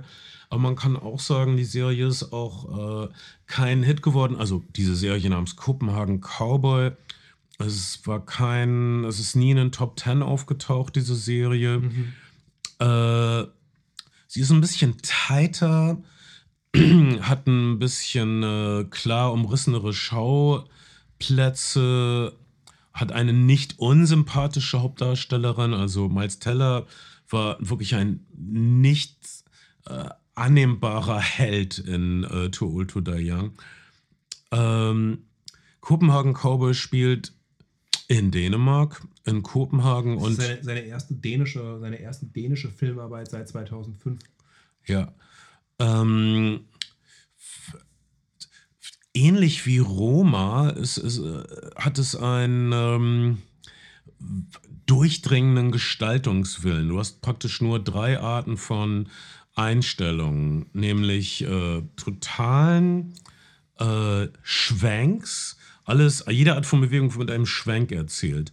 Und ganz selten mal sowas wie einen Seitwärts-Tracking-Shot. Ich weiß nicht, ob ich das richtig nenne. Ich habe die, also, hab die, Serie bisher leider noch nicht wie, gesehen. Wie, wie, wie nennt man das, wenn, wenn die Kamera, also wenn sich jemand äh, nach vorne bewegt und du, die Kamera ist, nimmt ihn von der Seite auf und folgt ihm. Eine Parallelfahrt.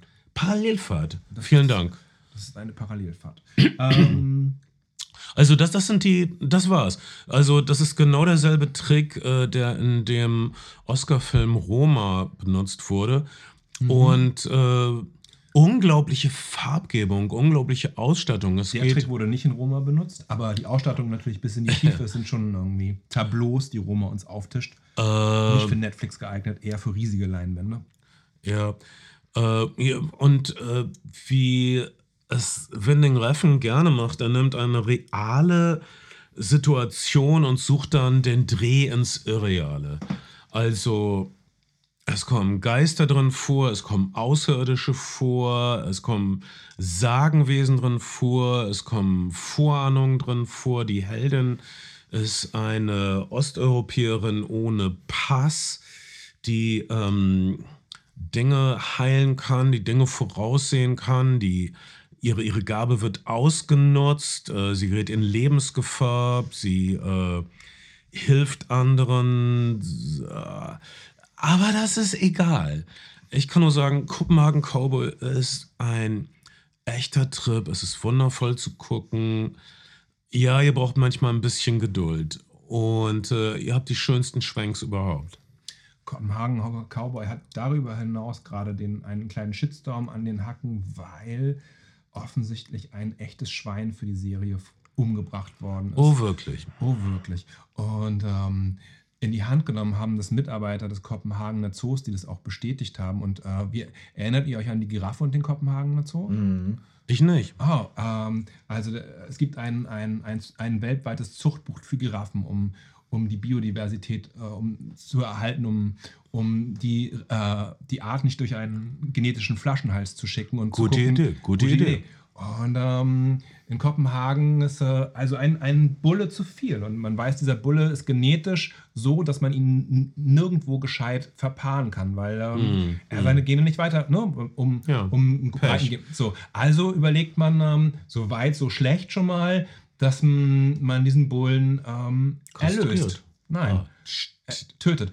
So weit, so schlecht. Und dann überlegt der Direktor des Kopenhagener Zoos aber, das machen wir nicht, das machen wir nicht heimlich hinter verschlossenen Türen, sondern wir haben ja diese Schulklassen, die zu Besuch kommen. Und Oh diese. Grundschulklasse, ähm, die können ja mal was darüber lernen, wie, wie der Zyklus von Tod und Leben so ineinander geht und dass das Leben auch immer untrennbar mit dem Tod verbunden ist.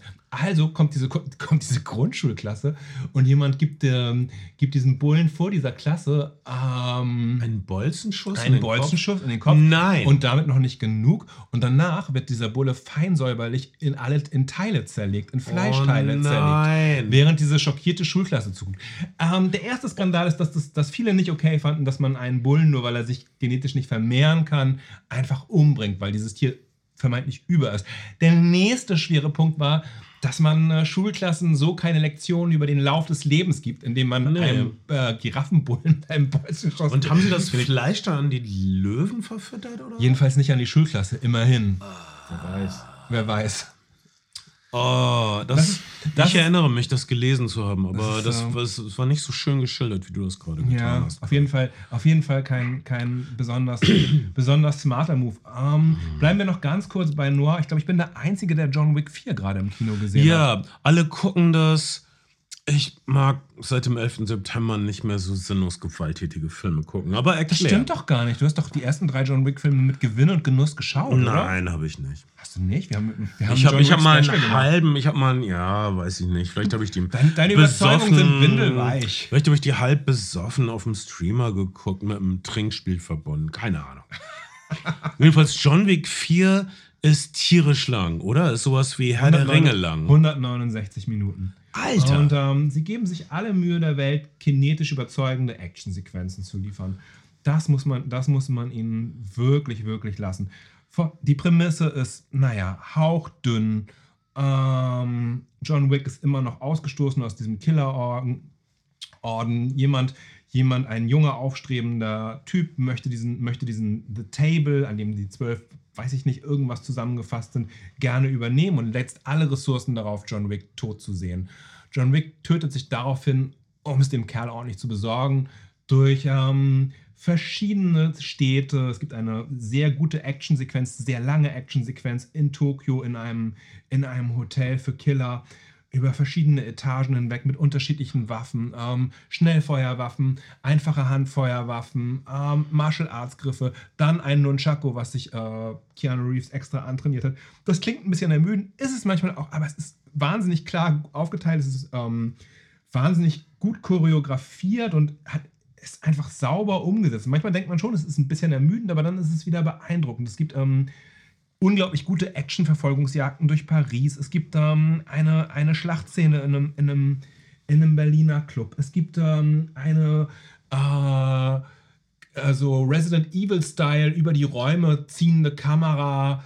ähm, die ihn zeigt, wie er sich durch die Räume mordet. Fast ein bisschen wie in einem Videospiel. Der ganze Film hat auch ein bisschen so eine Videospielästhetik. Es gibt eine Treppe rauf Kampfsequenz, die ein bisschen an Tom Oh. Jung-Gung mit äh, äh, Tony Jaa erinnert. Ja. Ähm, Donnie, Donnie Yen spielt, Donnie Yen, ein, ein Hongkong-Star, spielt einen weiteren Killer, Ex-Freund, jetzt ihn, auf ihn angesetzt, aber vielleicht immer noch Freund, ähm, der blind ist, was so ein bisschen an Satoichi, The Blind Swordsman, erinnert.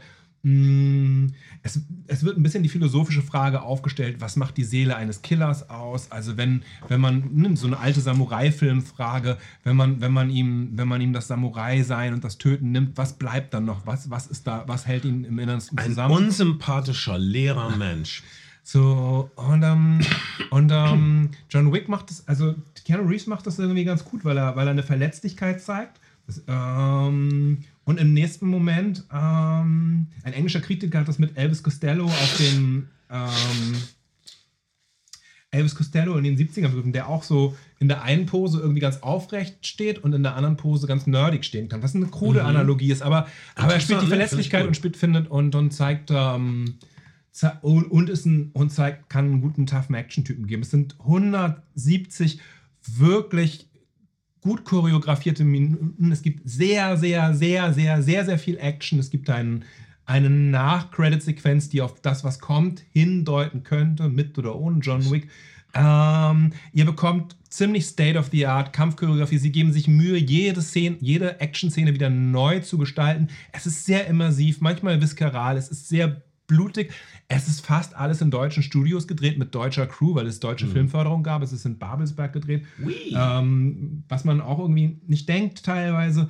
Ähm, ich mag den Look nicht immer. Das, der Film spielt zu 99% nachts natürlich. Nicht natürlich, aber es ist, John Ja. Wick ist eine, eine Figur der Nacht und der Ja. Dunkelheit. Ähm, ich kann das empfehlen und ich habe bei, bei Facebook auch als vermeintlichen Schwesterfilm äh, Kill Boksoon, eine, eine koreanische Produktion, empfohlen über eine weibliche Auftragsmörderin, mh, die auch einem Killerorden angehängt und seit äh, irgendwann adoptiert worden ist, ähnlich der John Wick-Figur und dann mitgewachsen ist und da jetzt irgendwie raus will, weil sie eine Tochter hat, die Coming-of-Age-mäßig ist, ihre, Lesb ihre lesbische Liebe entdeckt, also die Tochter. Ähm, das ist auch eine sehr, sehr gute, also eine sehr, sehr gute Ergänzungssichtung auf jeden Fall. Kein fantastischer Film. Das ist John Wick 4, weiß Gott auch nicht, aber ähm, wenn ihr Kill Boksoon guckt, dann bekommt ihr auch einige sehr gute, sehr kinetische Actionsequenzen, die manchmal ein bisschen an Kill Bill erinnern, manchmal ein bisschen an John Wick. Immer klar in der räumlichen Aufteilung, sehr kinetisch, sehr viskaral. Mm, macht auf jeden Fall Spaß. Ist auch irgendwie zweieinhalb Stunden lang versucht, diese krude Balance zwischen einer Mutter-Tochter-Geschichte und einer und dem Leben einer Auftragsmörderin teilweise auch sehr drüber. Aber, aber auch eine Empfehlung, wenn ihr John Wick äh, nicht, im, weil, ihr, weil euch das Geld fehlt, nicht im Kino sehen könnt oder weil ihr, weil ihr denkt nach John Wick, ihr braucht eine Zugabe mit einer mit einem weiblichen John Wick, dann kann ich das, ähm, das Ja. unbedingt empfehlen. Auf jeden Fall. Also John Wick, das kriege ich schon mit. Und die Leute, die den Film gucken, sind begeisterter, als sie von den ersten drei Teilen waren.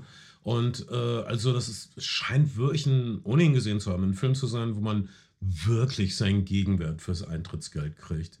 169 Minuten. 169 Schlechte- randvoll mit Metzeleien, äh, die von Herzen kommen. Absolut. Und Leute, die John Wick sehen wollen, wollen halt auch John Wick sehen im Sinne von, wollen mehr von dem, was sie bisher bekommen haben, aber irgendwie auch neu und besser. Und das gibt es über, über, über 169 Minuten. John Wick äh, Team hat auf jeden Fall geguckt, was, was so äh, stylmäßig äh, in, der, in der Action heutzutage geht, hat sich die besten Sachen rausgepickt und äh, neu und eloquent verpackt. Kann man nicht in Stimmung. Dein, dein, zweiter Tipp ist ein Netflix-Film. Kill Boksoon. Kill hat, läuft seit letzten Freitag, wann auch immer, wie dieser Podcast online geht, aber läuft seit wenigen Tagen zum Zeitpunkt dieses Podcasts online. Ich habe den auf der Berlinale im Kino äh, gesehen.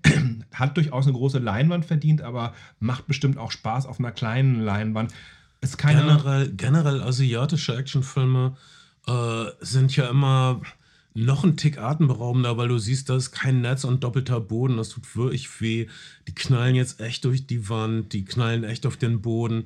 Die haben vielleicht äh, einen Pappkarton, um ihren, äh, um das abzufedern. Aber also mein Tipp auch auf Netflix ist ein vietnamesischer Action-Rachefilm von einer Mutter, die ihre Tochter sucht und dabei echt aufräumt. Der heißt Furie. Mhm, Habe Äh, ich gesehen.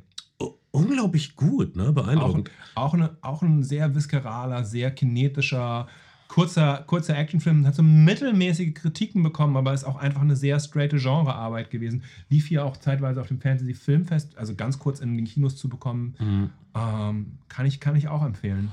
Ja, also das ist äh, generell all diese Actionfilme aus Indonesien oder den Philippinen oder jetzt eben Vietnam, das ist, da ist man näher dran am Schmerz und noch ein bisschen näher dran an ausgeschlagenen Szenen. Wenn man das Gefühl manchmal braucht, was ich im Augenblick nicht brauche, das habe ich mich aus John Wick 4 ferngehalten. Warum? Weil ich mich gerade sehr gehoben fühle, sehr anspruchsvoll.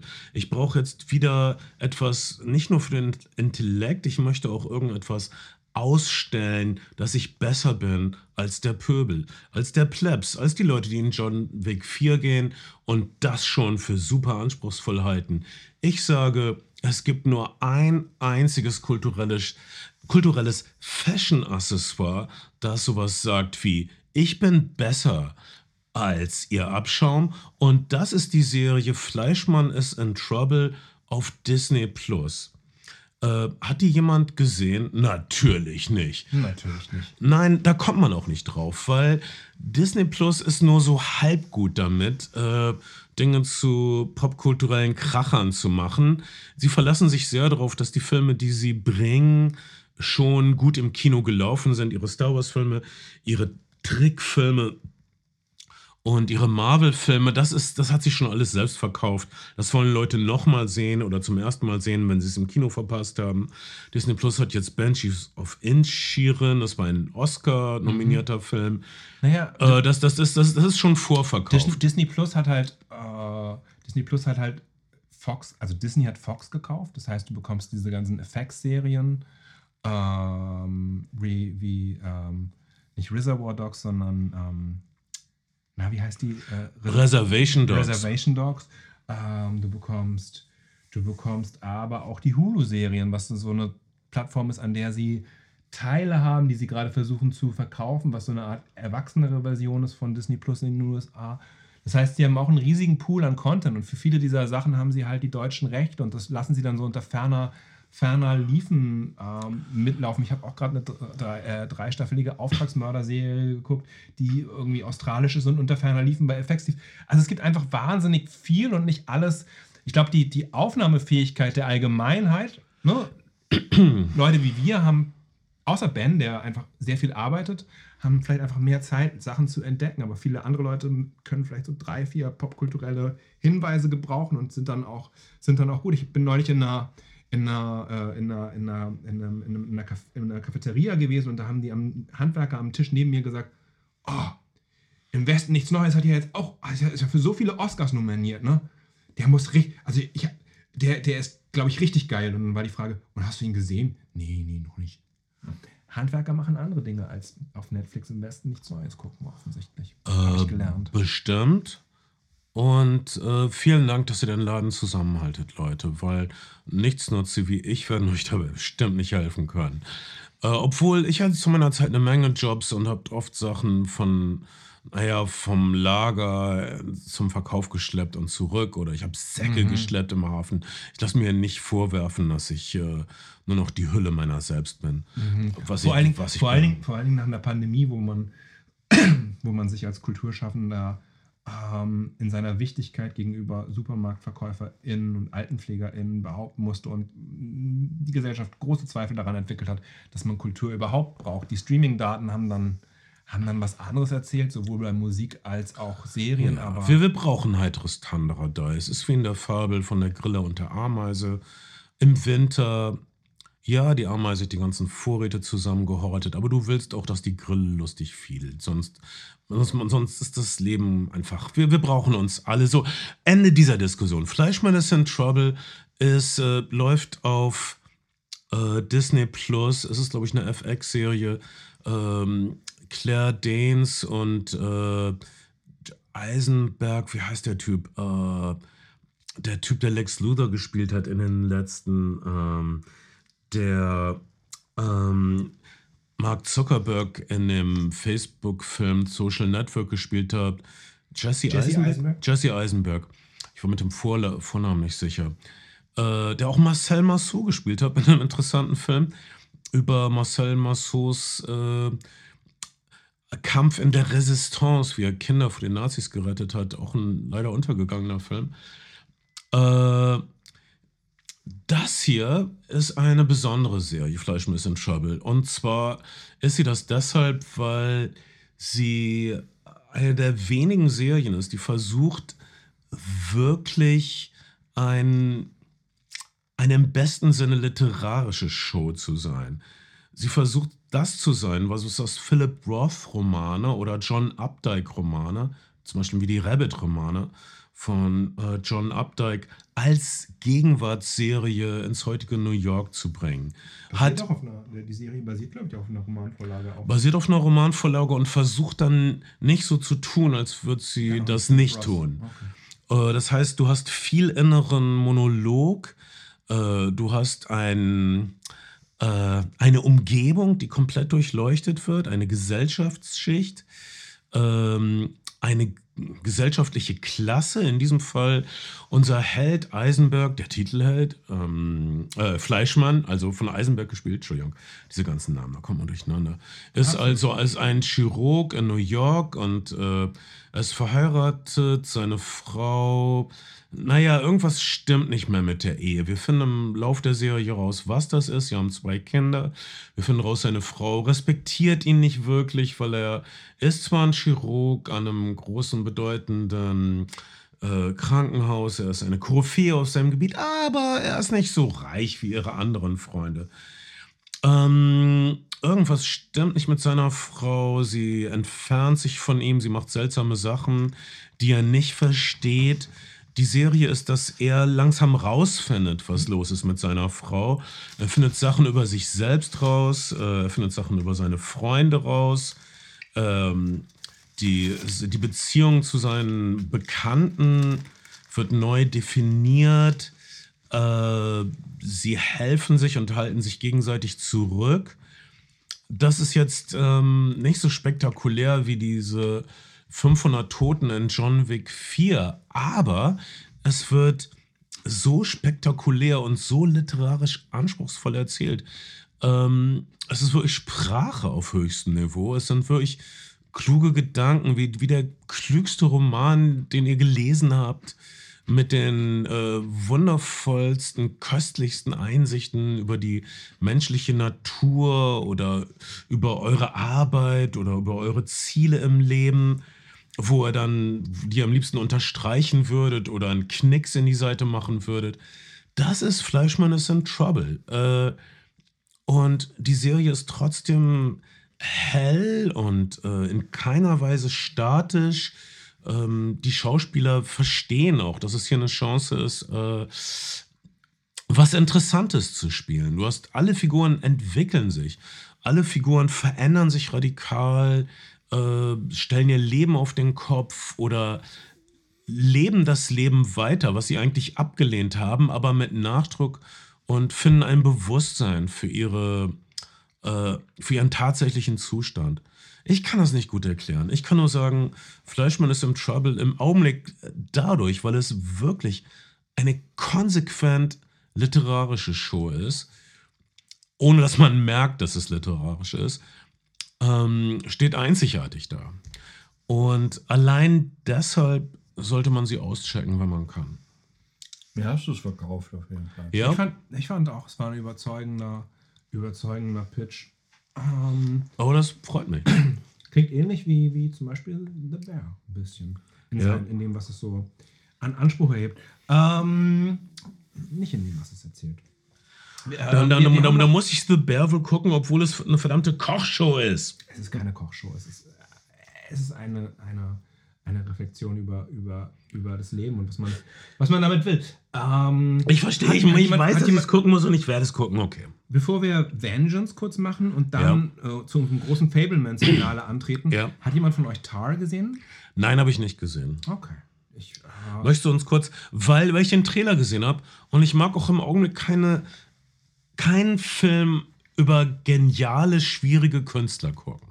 Ich weiß auch Ich nicht. weiß nicht, ob es ein Film über geniale, schwierige Künstler ist, über geniale auf jeden Fall. Und dann ist es vor allen Dingen ein Film, der, der, der in so Kubrick-esken Räumen, auf jeden Fall sehr großen, sehr großen Räumen, die wahrscheinlich viele dieser Philharmonien und so von Haus aus schon sind, in ihrer Raumgestaltung. Da braucht es gar keinen Ken Adams als Filmarchitekten, sondern da gibt es eben auch die Leute, die die Elbphilharmonie, ich weiß nicht, wer der Elbarchitekt oder die Architektin der Hm, Elbphilharmonie Ein ist. Japaner, soweit ich weiß. Weißt du es, Ben? Nein. Okay. Ja. Ich weiß also ziemlich Ja. wenig insgesamt. Ähm, äh, Tar ist auf jeden Fall eine, eine, eine, eine, eine Tour de Force für Kate Blanchett, die eine geniale Komponistin äh, spielt, die kurz davor ist, ihren großen Malerzyklus zu, zu, äh, zu vollenden. Und einiges ist, also ist bestimmt an Leonard Bernstein, von dem auch bekannt ist, dass er sehr frei geliebt hat und auch Machtpositionen ausgenutzt hat. Was in der Klassikszene nichts Ungewöhnliches ist. Ich glaube, Justus Franz ist auch vom Schleswig-Holstein Musikfestival gefeuert worden, weil er sich, naja, mit jüngeren Männern etwas zu sehr angefreundet hat, die unter ihm stehen und ihnen irgendwie Gefallen äh, getan hat. Ah, vermeintlich für irgendwas anderes, transactional. Ähm, ähm, Tar erzählt also diese, die, die Geschichte von Kate Blanchett, dieser genialen Dirigentin, die äh, ähm, Weltstar ist und in den größten Häusern spielt und ihren, ihre, ihre Heimat aber in der, bei den Berliner Philharmonikern hat, in einer Beziehung lebt mit Nina Hoss, die gleichzeitig die erste Geigerin in ihrem Orchester ist, aber alle Leute um sich herum auch ein bisschen manipuliert, immer, ähm, immer, immer auf ihren eigenen Vorteil und immer sich selbst am, am, am nächsten ist.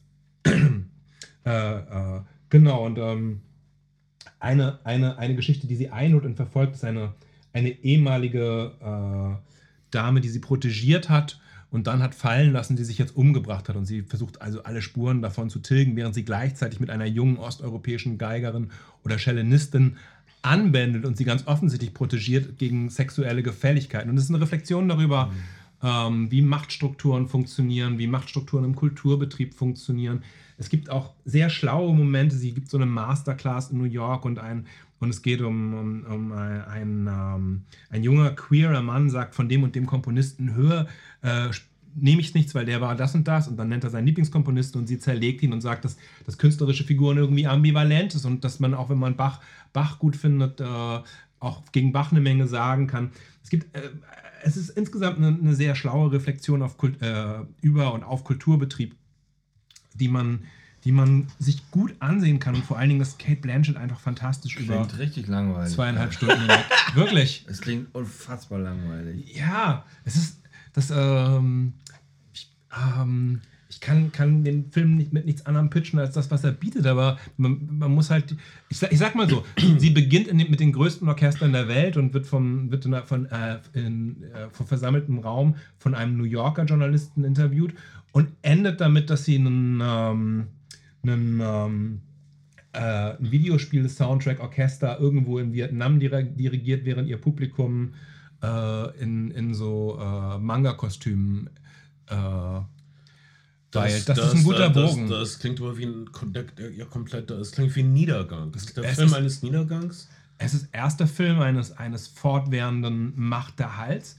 Sie, sie, alle Beziehungen zu anderen Menschen sind irgendwie als Transaktion zu verstehen, außer zu ihrer kleinen Tochter, die sie anscheinend wirklich liebt und an der ihr was liegt, ist sie sozusagen nur an Transaktionen interessiert und die auch nur zu ihrem Vorteil. Und dann irgendwann stolpert sie halt über, über ihre eigenen Verstrickungen, über ihre eigene Gier, über ihre eigenen Leidenschaften, die sie, ähm, die sie halt durch, durch Machtmissbrauch auslebt. Und äh, dann landet sie irgendwo in der südostasiatischen Pampa und, und, und di dirigiert auf Tabletten und Alkohol Hm. äh, Manga-Orchester. Für mich klingt das aber eher wie eine Verbesserung, aber was weiß ich schon.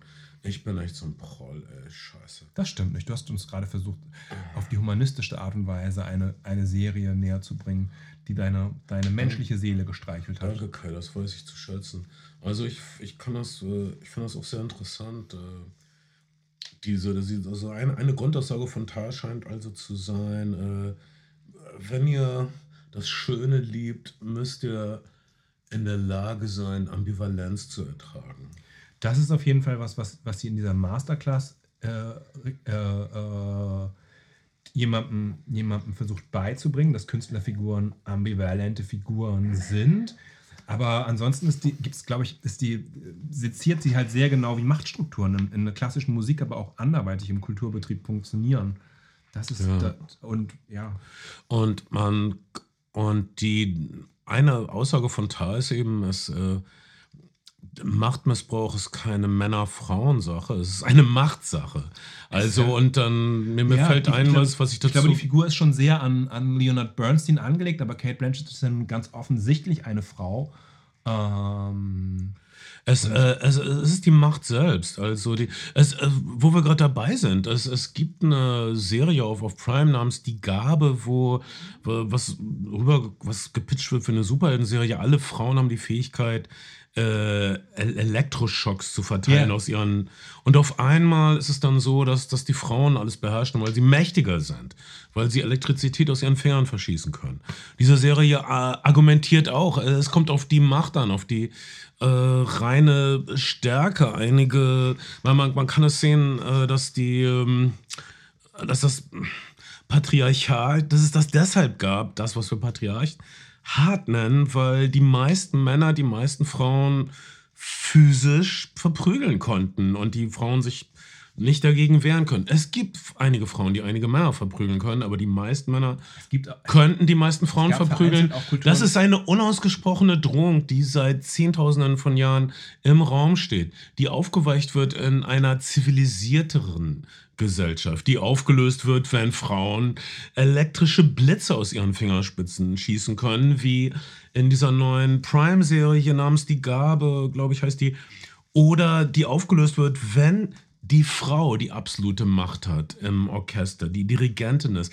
Elias Canetti sieht den Dirigenten, er hat es nicht gegendert seinerzeit, im Buch aus den 20ern, in die Masse und Macht ist, der Dirigent ist für ihn die absolute, das absolute Sinnbild der Macht, äh, der, der Inbegriff von Macht. Jemand aufgrund dessen kleinster Gesten sich 100 Menschen in Bewegung setzen. Das ist eine, eine sehr genaue Beobachtung. Natürlich kommt noch hinzu, dass Orchester, Filmsets ein Stück weit auch einfach unfassbar hierarchische Betriebe sind. Also ähm, von der Dirigentin über die erste Geige bis zum irgendwie letzten Perkussionisten ist gibt es eine sehr klare Randfolge davon, wer wo in der Fress- und Hackordnung steht. Das hilft natürlich auch nicht. Ja, heftig. Da würde ich echt Magengeschwüre kriegen. Ich bin froh, dass ich in einer demokratischen Band bin. Ist es, se- seid ihr alle gleichberechtigt? Pass auf, was du sagst. Jetzt halt mal die Fresse! Ich finde Du das, hältst jetzt mal das Maul an der Stelle! kann das wirklich nicht. Weil einige Sachen, du, du, du bist ja auf dem Filmset und du weißt genau, ihr habt Budget, ihr habt äh, Tageslicht, äh, Beschränkungen, da muss das irgendwie flutschen und alle verstehen das, die an einem Film arbeiten, dass es ein bisschen hierarchisch ist und du kriegst Anweisungen und dann bewegst du den Kran echt schnell dahin, weil sonst äh, der Aber- Tag im Eimer ist. Ja, aber zum Beispiel auch an Filmsets oder gerade an Filmsets, das, ähm, es ist hochgradig verpönt, wenn bei längeren Drehs und längeren Projekten Leute über ihrer Hierarchieebene, äh, aus, aus, also unter ihrer Hierarchieebene mit irgendwie einander anbändeln. Also wenn, Oh, wenn, wenn der Beleuchter mit der Garderobiere anbändelt, nicht mal der Kostümbildnerin, dann ist das äh, völlig okay. Die können irgendwie ein Mhm. romantisches Wochenende im Hotel, irgendwie, wenn sie in, in Wiesbaden oder weiß ich nicht wo drehen oder Baden-Baden ähm, verbringen. Mm, Wenn der Produzent mit der Beleuchterin anbändelt, dann ist das nicht mehr okay, weil, weil ähm, Hierarchien überschritten werden. Aber mit, mit, mit, we aber mit wem soll der Produzent denn schlafen, wenn das alles verboten ist? Bitte außerhalb des Teams. Och man, alle, das Team kann unter sich kreuz und quer, aber der Produzent darf mit niemandem vom Team. Wo, wozu macht er denn ein Filmprojekt? Für die Liebe, für das Geld, für Ach, jetzt hör doch auf. Man will doch Leute kennenlernen, mal fünf gerade sein lassen. Also immer diese Spaßbremsen. Naja, okay, also- das, das also ist eine nach- Sache, die wir nicht lösen Okay, können. aber genau. Und wozu das führt, das sieht ja, also, ach, wir reden jetzt nicht über Dieter, Dieter Wedel und das Monster, das er gewesen ist. Das wäre jetzt nur deprimierend. Vielleicht reden wir über Mhm. Vengeance und Fablemans. Das sind nochmal zwei Filme, die wir beide gesehen haben. ja. Vengeance kurz, weil er jetzt überall greifbar ist. Ja, Vengeance ist ein fantastischer Heißt, kleiner ich, wie Film. heißt der Rache auf Texanisch. er auf Deutsch. Texanisch, was echt so ein ah, 50er-Jahre-Titel ist oder Absolut. so. Also das ist wirklich kein moderner Titel, wo du denkst, oh, den klicke ich doch. Sondern, aber es ist ein fantastischer Film und wirklich sowas wie ein Herzensprojekt eines äh, Ensemblemitgliedes der, der, der, der amerikanischen, also von Saturday Night Live. Saturday Night Live, aber hat er nicht auch bei The Office mitgemacht? Ja, er hat auch bei, The, bei der amerikanischen Variante. Bei der von amerikanischen Variante von, von, von The Office. Und das hier ist sein ähm, großes Projekt als Hauptdarsteller und als Regisseur, wenn ich richtig informiert BJ, bin. ja, BJ Novak hat es als, ist, ist Ja. der Hauptdarsteller gleichzeitig und der Regisseur, der einen, ähm, einen distinguierten New Yorker Writer, da sind wir wieder beim New Yorker, gibt, der, naja, der halt in seinem, der ein bisschen tindert, der in seinem Telefonbuch ähm, gerne mal seine Dates unter Haarfarben oder Körbchengrößen abspeichert und sich auf seiner auf einer Party, damit beginnt der Film, sehr lustig und sehr eloquent mit einem anderen Kollegen darüber unterhält, wie sie so daten und wie sie nicht verstehen können, dass Leute sich für eine Frau entscheiden und dass Leute nur ein oder zwei Sachen haben. Sie würden sich ja vielleicht dann demnächst auch mal einschränken, aber dann doch mindestens so auf fünf, sechs Kern, Kern äh, oder Beziehungen. Kann man so sehen oder nicht? Jedenfalls, äh, wir haben also diesen sehr urbanen Typ, der ein bisschen ein Snob ist, der aber, äh, also der etabliert ist, aber der irgendwie was Neues braucht, der eine neue Geschichte braucht. Jedenfalls, äh, Stimmt, der, der, der, Aufhänger, der Aufhänger ist, dass, dass er eigentlich sozusagen gerne, gerne neue, neue Gefilde möchte. Er möchte in dieses Podcast-Business einsteigen. Das ist, das, das ist die Prämisse. Er, er braucht eine Hitsingle, er braucht eine Story, die reinhaut. Jetzt passiert ihm, das ist die Idee dieses Films, der MacGuffin, äh, der alles in Bewegung setzt. Äh, eine seiner Affären, die er gar nicht mehr so auf dem Schirm hatte, äh, eher, eher One-Night, vielleicht Two-Three-Night-Stand, aber nicht so richtig. eine erfolglose Singer-Songwriterin aus Texas, die dann, die es in New York nicht geschafft hat und zurück nach Texas ist, hat ihn angegeben als sein, als ihre große Liebe und er fällt aus allen Wolken, weil er kann sich nicht mal mehr richtig an ihren Namen und so weiter erinnern. Und, und die ist gestorben in Texas und er wird nun äh, eingeladen nach Texas auf ihr Begräbnis und äh, wird dann fast gegen seinen Willen von ihrer Familie umarmt und adoptiert. Und du hast dieses äh, Fisch auf trockenem Land Geschichte, also der urbane Fish New Yorker ja. ist also auf einmal im Trump-Country, wo alle bewaffnet sind. Aber die sind auch herzlich und essen leckere Sachen und äh, aber sind auch ein bisschen irre. Oder Er er ist ständig, er, er, er fühlt sich ständig bedroht und dann gibt es auch ein, eine sehr gute Mörder-Mystery-Geschichte, die sehr gut detektivisch, also in der konventionellen Krimi-Manier aufgedröselt wird. Ähm, Ashton Kutcher hat eine überraschend gute Nebenrolle.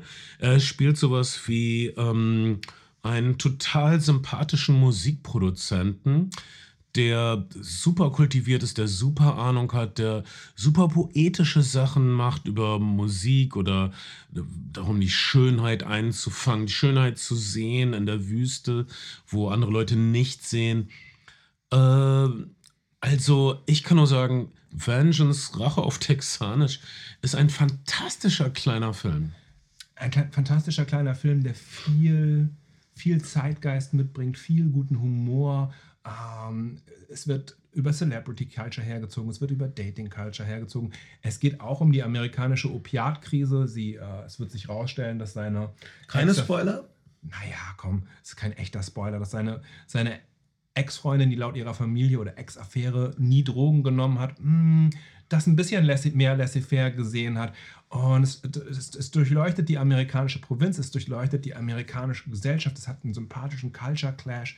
Das ist wirklich ein, ein Film, der von der Prämisse her ein bisschen doof klingt und der ein bisschen unbeholfen vielleicht auch am Ende aufgelöst ist oder auch nicht unbeholfen, darüber kann man streiten, aber der auf jeden Fall unfassbar kurzweilig ist und, und ein- eine kleine Perle, die man. Ja. Kann man hast du es gestreamt gesehen? Oder Nein, ich habe es tatsächlich vor großen im gesehen, Kino im, im Magazinkino Mein- Fief Stücken, wo man, falls ihr in Hamburg seid, Savoy ist immer die erste Wahl. Eure normalen Kinozentren sind auch okay. Aber ein Geheimtipp sind die kleinen Kinos an der Peripherie. Das Elbe-Kino, ich liebe das Elbe-Kino. Und, und aber auch das Magazinkino in Wandsbek, äh, Quatsch, in Win Win Win Winterhude, Entschuldigung. Thief-Stücken, mitten in einem Wohngebiet gelegen, wundervoller alter Saal, herrliche Vorstellung. Äh, habe ich da, hab, dort habe ich es gesehen. Okay, dann, dann weißt du auch nicht, ob oder wo es gerade gestreamt wird. Ähm, Ich hab's auch Es, es, es kommt jetzt bestimmt irgendwo. Es ist, bei, also es ist eine Universal-Produktion und ich weiß nicht, wo Universal-Titel automatisiert hingehen zum Streamen, weil Universal einer der wenigen Majors ist, die noch keine eigene Streaming-Plattform haben. Vengeance Rache auch äh, auf Texanisch ist ein Schauspielerfilm, ist ein Ideenfilm, es ist ein Drehbuch, Plotfilm. Mhm. Äh, Filmkunst ist da leider kaum. Also du hast keine wirklich, also komm, Farbgebung, Komposition, äh, Die Fotografie ist Tracking-Shots. Die, Fotograf die Fotografie ist jetzt nicht so schlecht, aber sie ist sehr, sehr zweckdienlich. Wir, wir spüren schon irgendwie die texanische Weite und die, manchmal auch die texanische Einöde, ähm, schon, schon um uns, um es sozusagen äh, zu diskriminieren von der Enge und der Hö- Höhe New Yorks. Aber, aber klar, es ist kein. Es ist ein Film, es ist ein Film, der über Charaktere und äh, funktioniert und die sind exzellent besetzt. Du hast Ashton Kutcher in einer tollen Nebenrolle genannt. Hätte ich ihm BJ nicht Novak- zugetraut. BJ Ich- Novak hat eine fantastische, spielt die Hauptrolle fantastisch. Novak Ein New Yorker, ist so ein, super. ein New Yorker Juden, über den es natürlich in Texas auch also Ja. äh, gewisse antisemitische Vorurteile Ja, gibt. kompletter und, und, und, ähm, und der auf eine ähm, Redneck-Family ähm, ähm, trifft und dann zum Beispiel so Quizfragen stellt an die Familie und die, die älteste Tochter fragt, hm, also du möchtest gerne berühmt sein. Wofür, wofür möchtest du denn berühmt sein? Ha, ich möchte dafür berühmt sein, dass ich eine Celebrity bin. Ja, das ist ja sehr viel Zeug zum Kichern. Alles, was ich sage, ist ja, äh, die Regiearbeit ist nicht gerade von äh, unglaublichen stilistischen Innovationen oder atemberaubenden Kamerafahrten oder durchdringendem Stilwillen geprägt. Okay, das ist, das ist in der Tat bei unserem nächsten Film Fablemans anders. Steven Spielberg ist vielleicht der Regisseur, der atemberaubende Kamerafahrten und Stilwillen mit sich bringt, ohne dass wir ständig darüber stolpern, dass wir gerade atemberaubende Kamerafahrten sehen, sondern der sie immer, immer, immer, immer in, den äh, in, den, in, den, in die Erzählung einbindet und für den Zweck der Erzählung verwendet. Wenn Steven Spielberg einen Tracking-Shot macht, wenn Steven Spielberg eine atemberaubende Kamerafahrt macht, dann immer, um uns auch etwas über den Charakter zu erzählen und die Geschichte voranzubringen. Und Dann ähm, schaut ihr hin und dann und wenn ihr ihm folgt, werdet ihr immer belohnt und ihr, eure Aufmerksamkeit wird auf eine Sache gelenkt, die essentiell sein wird. Dessen könnt ihr gewiss sein bei einem Steven Spielberg-Film. Deshalb kommt man sich immer, auch wenn es ein abwegiges Thema ist, was euch vielleicht nicht so interessiert, seid ihr immer, fühlt ihr euch immer gut aufgehoben in einem Steven Spielberg-Film. Steven Spielberg ist wirklich ein, ein, ein erzählerischer und handwerklicher Meister. Eines der Grundthemen von Steven Spielberg ist immer die dysfunktionale Familie gewesen, immer auch in der Konstellation, wie es seine eigene gewesen ist. Ah, wie heißt der, das Ding aus einer, aus einer ähm, E.T. na, ja, da und äh, The Third, wie, ähm, wie heißt denn der, der UFO-Film von Steven Spielberg? Oh, 83? Close Encounters of the Close- Close- Close Encounters Eigentlich sollte sein sein einziger Film als Drehbuchautor bis jetzt. Das, hier, genau, hier ist der Co-Autor. Aber, aber auch in, in Jurassic Park geht es um eine, eine Familie, bei der Mutter und Vater nicht mehr miteinander reden können und die Kinder die Leidtragenden davon sind. Aber sie Er kommen wieder zusammen er ist- durch Dinosaurier. Er ist, genau. Ähm, so, ähm, das könnte man auch bei Hitchcocks The Birds auf eine Art und Weise so, so lesen, anders vielleicht ein bisschen. Aber, aber es, ist, es ist wirklich, Steven Spielberg ist auf eine Art und Weise wirklich ein Auteur, weil er, weil er ähm, ein, ein poetisches Programm mitbringt. Er hat, ein, er hat, er hat etwas, was, was ihn persönlich bewegt und was er in sehr, sehr viele seiner Filme ein, ein äh, fließen lässt. Und das ist diese Familienkonstellation. Selbst bei sowas wie Indiana Jones äh, gibt es ja im dritten Teil dann auch diese Vater-Sohn-Dynamik. Ähm, das ist etwas, was er bisher in Genrefilme verpackt hat und was so mitgelaufen ist. Und die neueren Jurassic Park und Jurassic World und was ist es jetzt? Jurassic Universe oder Jurassic, weiß ich nicht. Jurassic Halleck. Ähm, ähm, Filme funktionieren noch nach dieser dysfunktionalen Familiengeschichte. Jetzt hat er, hat er die Vorlage oder das, das, das sozusagen das Urtrauma, seine eigene Geschichte genommen und wahrscheinlich seinen persönlichsten Film gemacht, nach vielleicht sowas wie Schindlers Liste und seine eigene, seine eigene Geschichte anhand einer Figur, äh, dem Fableman, erzählt. Ja, kein Geheimnis. Und er äh, nimmt also einen der besten, meist ausgezeichneten Theaterautoren, ähm, Tony Kushner, Angels in America. Es gibt kaum ein Stück, was mir ausgezeichnet wurde in den letzten 30 Jahren. Ähm, und Tony Kushner hat ihn angeblich gedrängt. Sie haben zusammen gearbeitet an der Neuversion von West Side Story. Auch ein toller Film. Äh, Ich habe versucht, ihn hier zu verkaufen, aber es, Leute fanden das nicht so interessant als Idee, aber äh, unglaublich sehenswert. West Side Story Immer- auch auf Disney auf- Plus preisbar. Darüber haben wir, glaube ich, bei Ready Player One, aber auch bei West Side Story gesprochen, dass man bei Steven Spielberg nie das Gefühl hat, es mit dem Alterswerk eines Regisseurs zu tun, Ja. zu bekommen. Vielleicht in dem, in dem selbstreflexiven Moment von Fablemans, aber die Filme sind immer von einer großen Lust an der Inszenierung, von einer großen Lust am Filmemachen auf jeden Fall geprägt. Und Ne, unglaublich viel Vitalität, Lebendigkeit. extra, es, es, als ob er also je älter und gebrechlicher er als Person wird, desto mehr umarmt er die Beweglichkeit seiner Filme. Und er, er liebt es, Charakteren bei der, bei der Bewegung zuzuschauen, ihnen zu folgen. Und um es noch kurioser zu machen, all diese Filme sei, äh, sind seit fast jetzt 50 Jahren von, von John Williams äh, gescored. Ich glaube, vielleicht sogar seit Sugarland Express. Ja. Ähm, und ähm, das ist ein Mann, der über 90 ist mittlerweile. Ja, oder immer noch fit ist. Es gibt, äh, also ist, ich, ich habe die beiden, ich habe Interviews mit den beiden gesehen. Sehr rührend mit, mit Stephen Colbert, könnt ihr auf YouTube Ah, ja. sehen. Ich, es war einfach rührend, die beiden nebeneinander sitzen zu sehen. Ja. Äh, ich bin, in dem Augenblick bin ich jetzt, ich bin jetzt kein objektiver Kritiker mehr. Mich macht das, mich rührt das. Die beiden haben also ihr Leben dieser Sache gewidmet, haben diese Klassiker ge gebaut, die wir alle lieben und die uns irgendwann mal in unserem Leben zu Tränen gerührt haben, die auf uns mitgerissen haben. auch das Blockbuster, moderne Blockbuster-Kino ein Stück weit erfunden. Ja, also die haben, also John Williams, der Mann, der die, man kann ihn mögen oder nicht, aber er hat mit die effektivste Filmmusik überhaupt gedreht. Äh, Steven Spielberg, man kann ihn lieben oder nicht, aber er hat für euch äh, ein paar der weitreichsten, effektivsten Filme gedreht.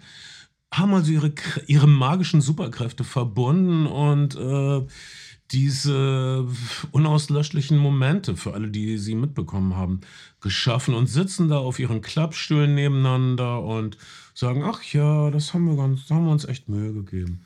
Äh, kam mir die Tränen. Äh, schaut das John Williams, Steven Spielberg äh, Interview mal bei Stephen Colbert.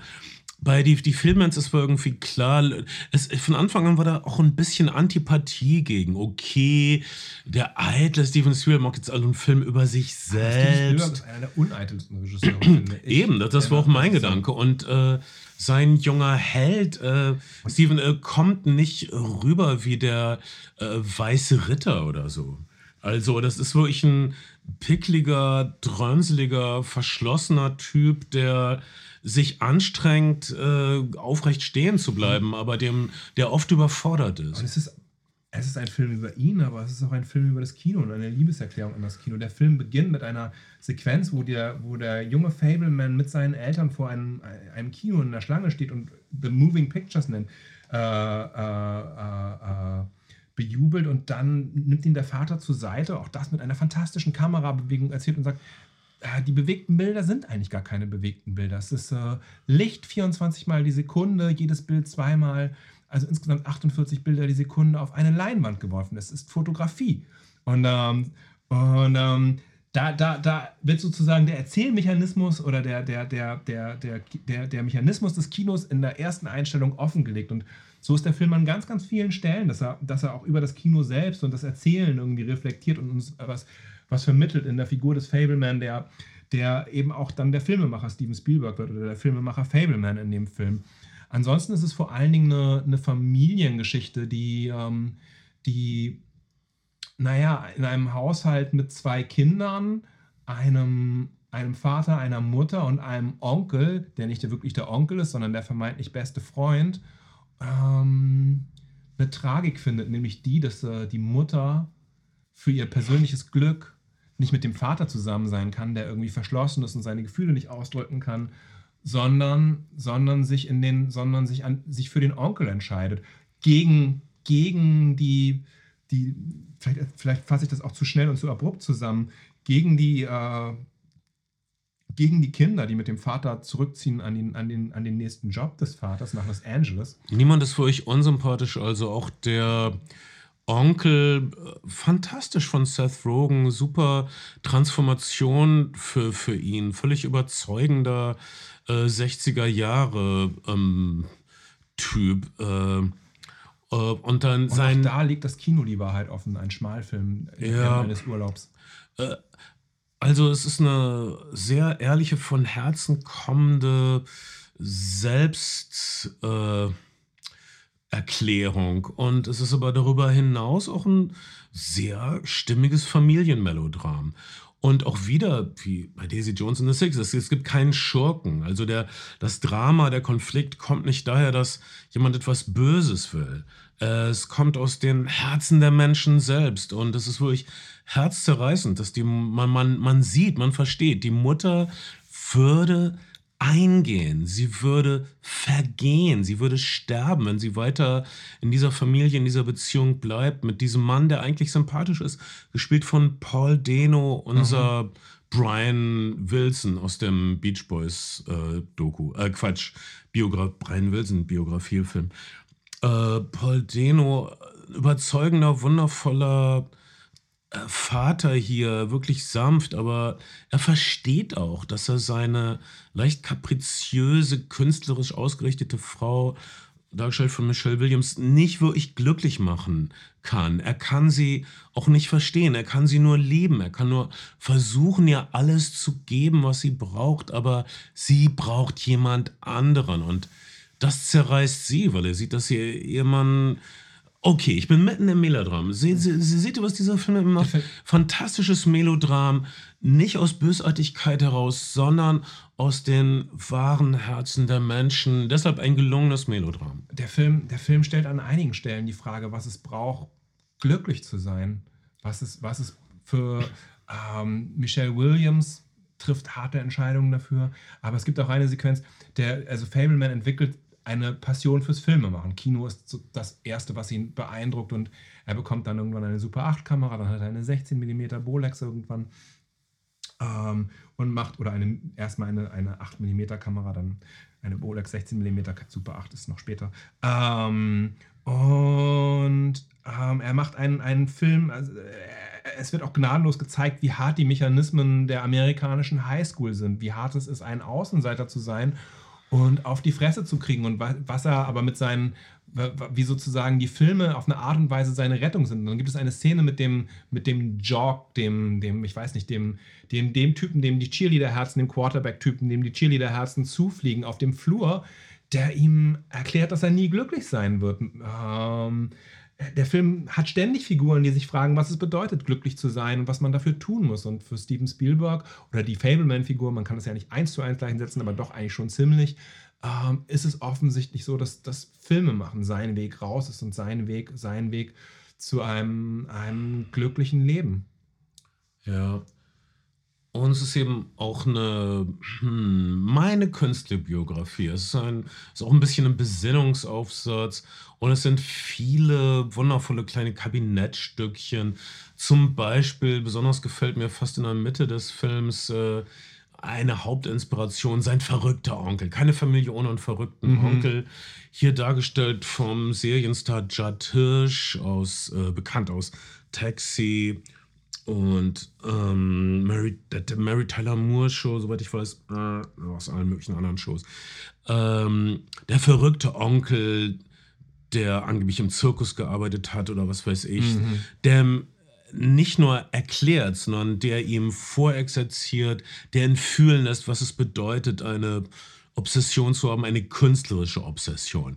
Das wird dich zerreißen prophezeit er ihm. Und naja, und wir haben keinen Anlass zu glauben, dass es anders gelaufen ist. Filme haben Steven Spielberg zerrissen. Er hat sich jeden Morgen während der Dreharbeiten etwa vor des Weißen Hais vor Aufregung erstmal übergeben müssen, bevor er ans Set, ans Set gehen konnte. Es hat ihn, es hat ihn physisch äh, und psychisch komplett mitgenommen. Er, er ist immer ein absoluter Filmemacher gewesen. Ähm, seitdem er mit, ich glaube, ich- 16 Jahren irgendwann, 17 Jahren auf das Universal-Gelände gezogen ist, einfach vom Tourbus gesprungen ist, ähm, selbst, ge also Buchstaben aus einem, die er in einem, in einem, in einem, in einem Schreibbedarfladen gekauft hat, an eine Tür geklebt hat und behauptet hat, er hätte hier nun sein Büro auf dem Universal Lot. Und das ging auch für ein Jahr lang gut, bis er dann mit 19 Jean Crawford in, ihrer ersten, in, einer, äh, in einer Serienfolge von Nightfalls inszeniert hat als erste Regiearbeit.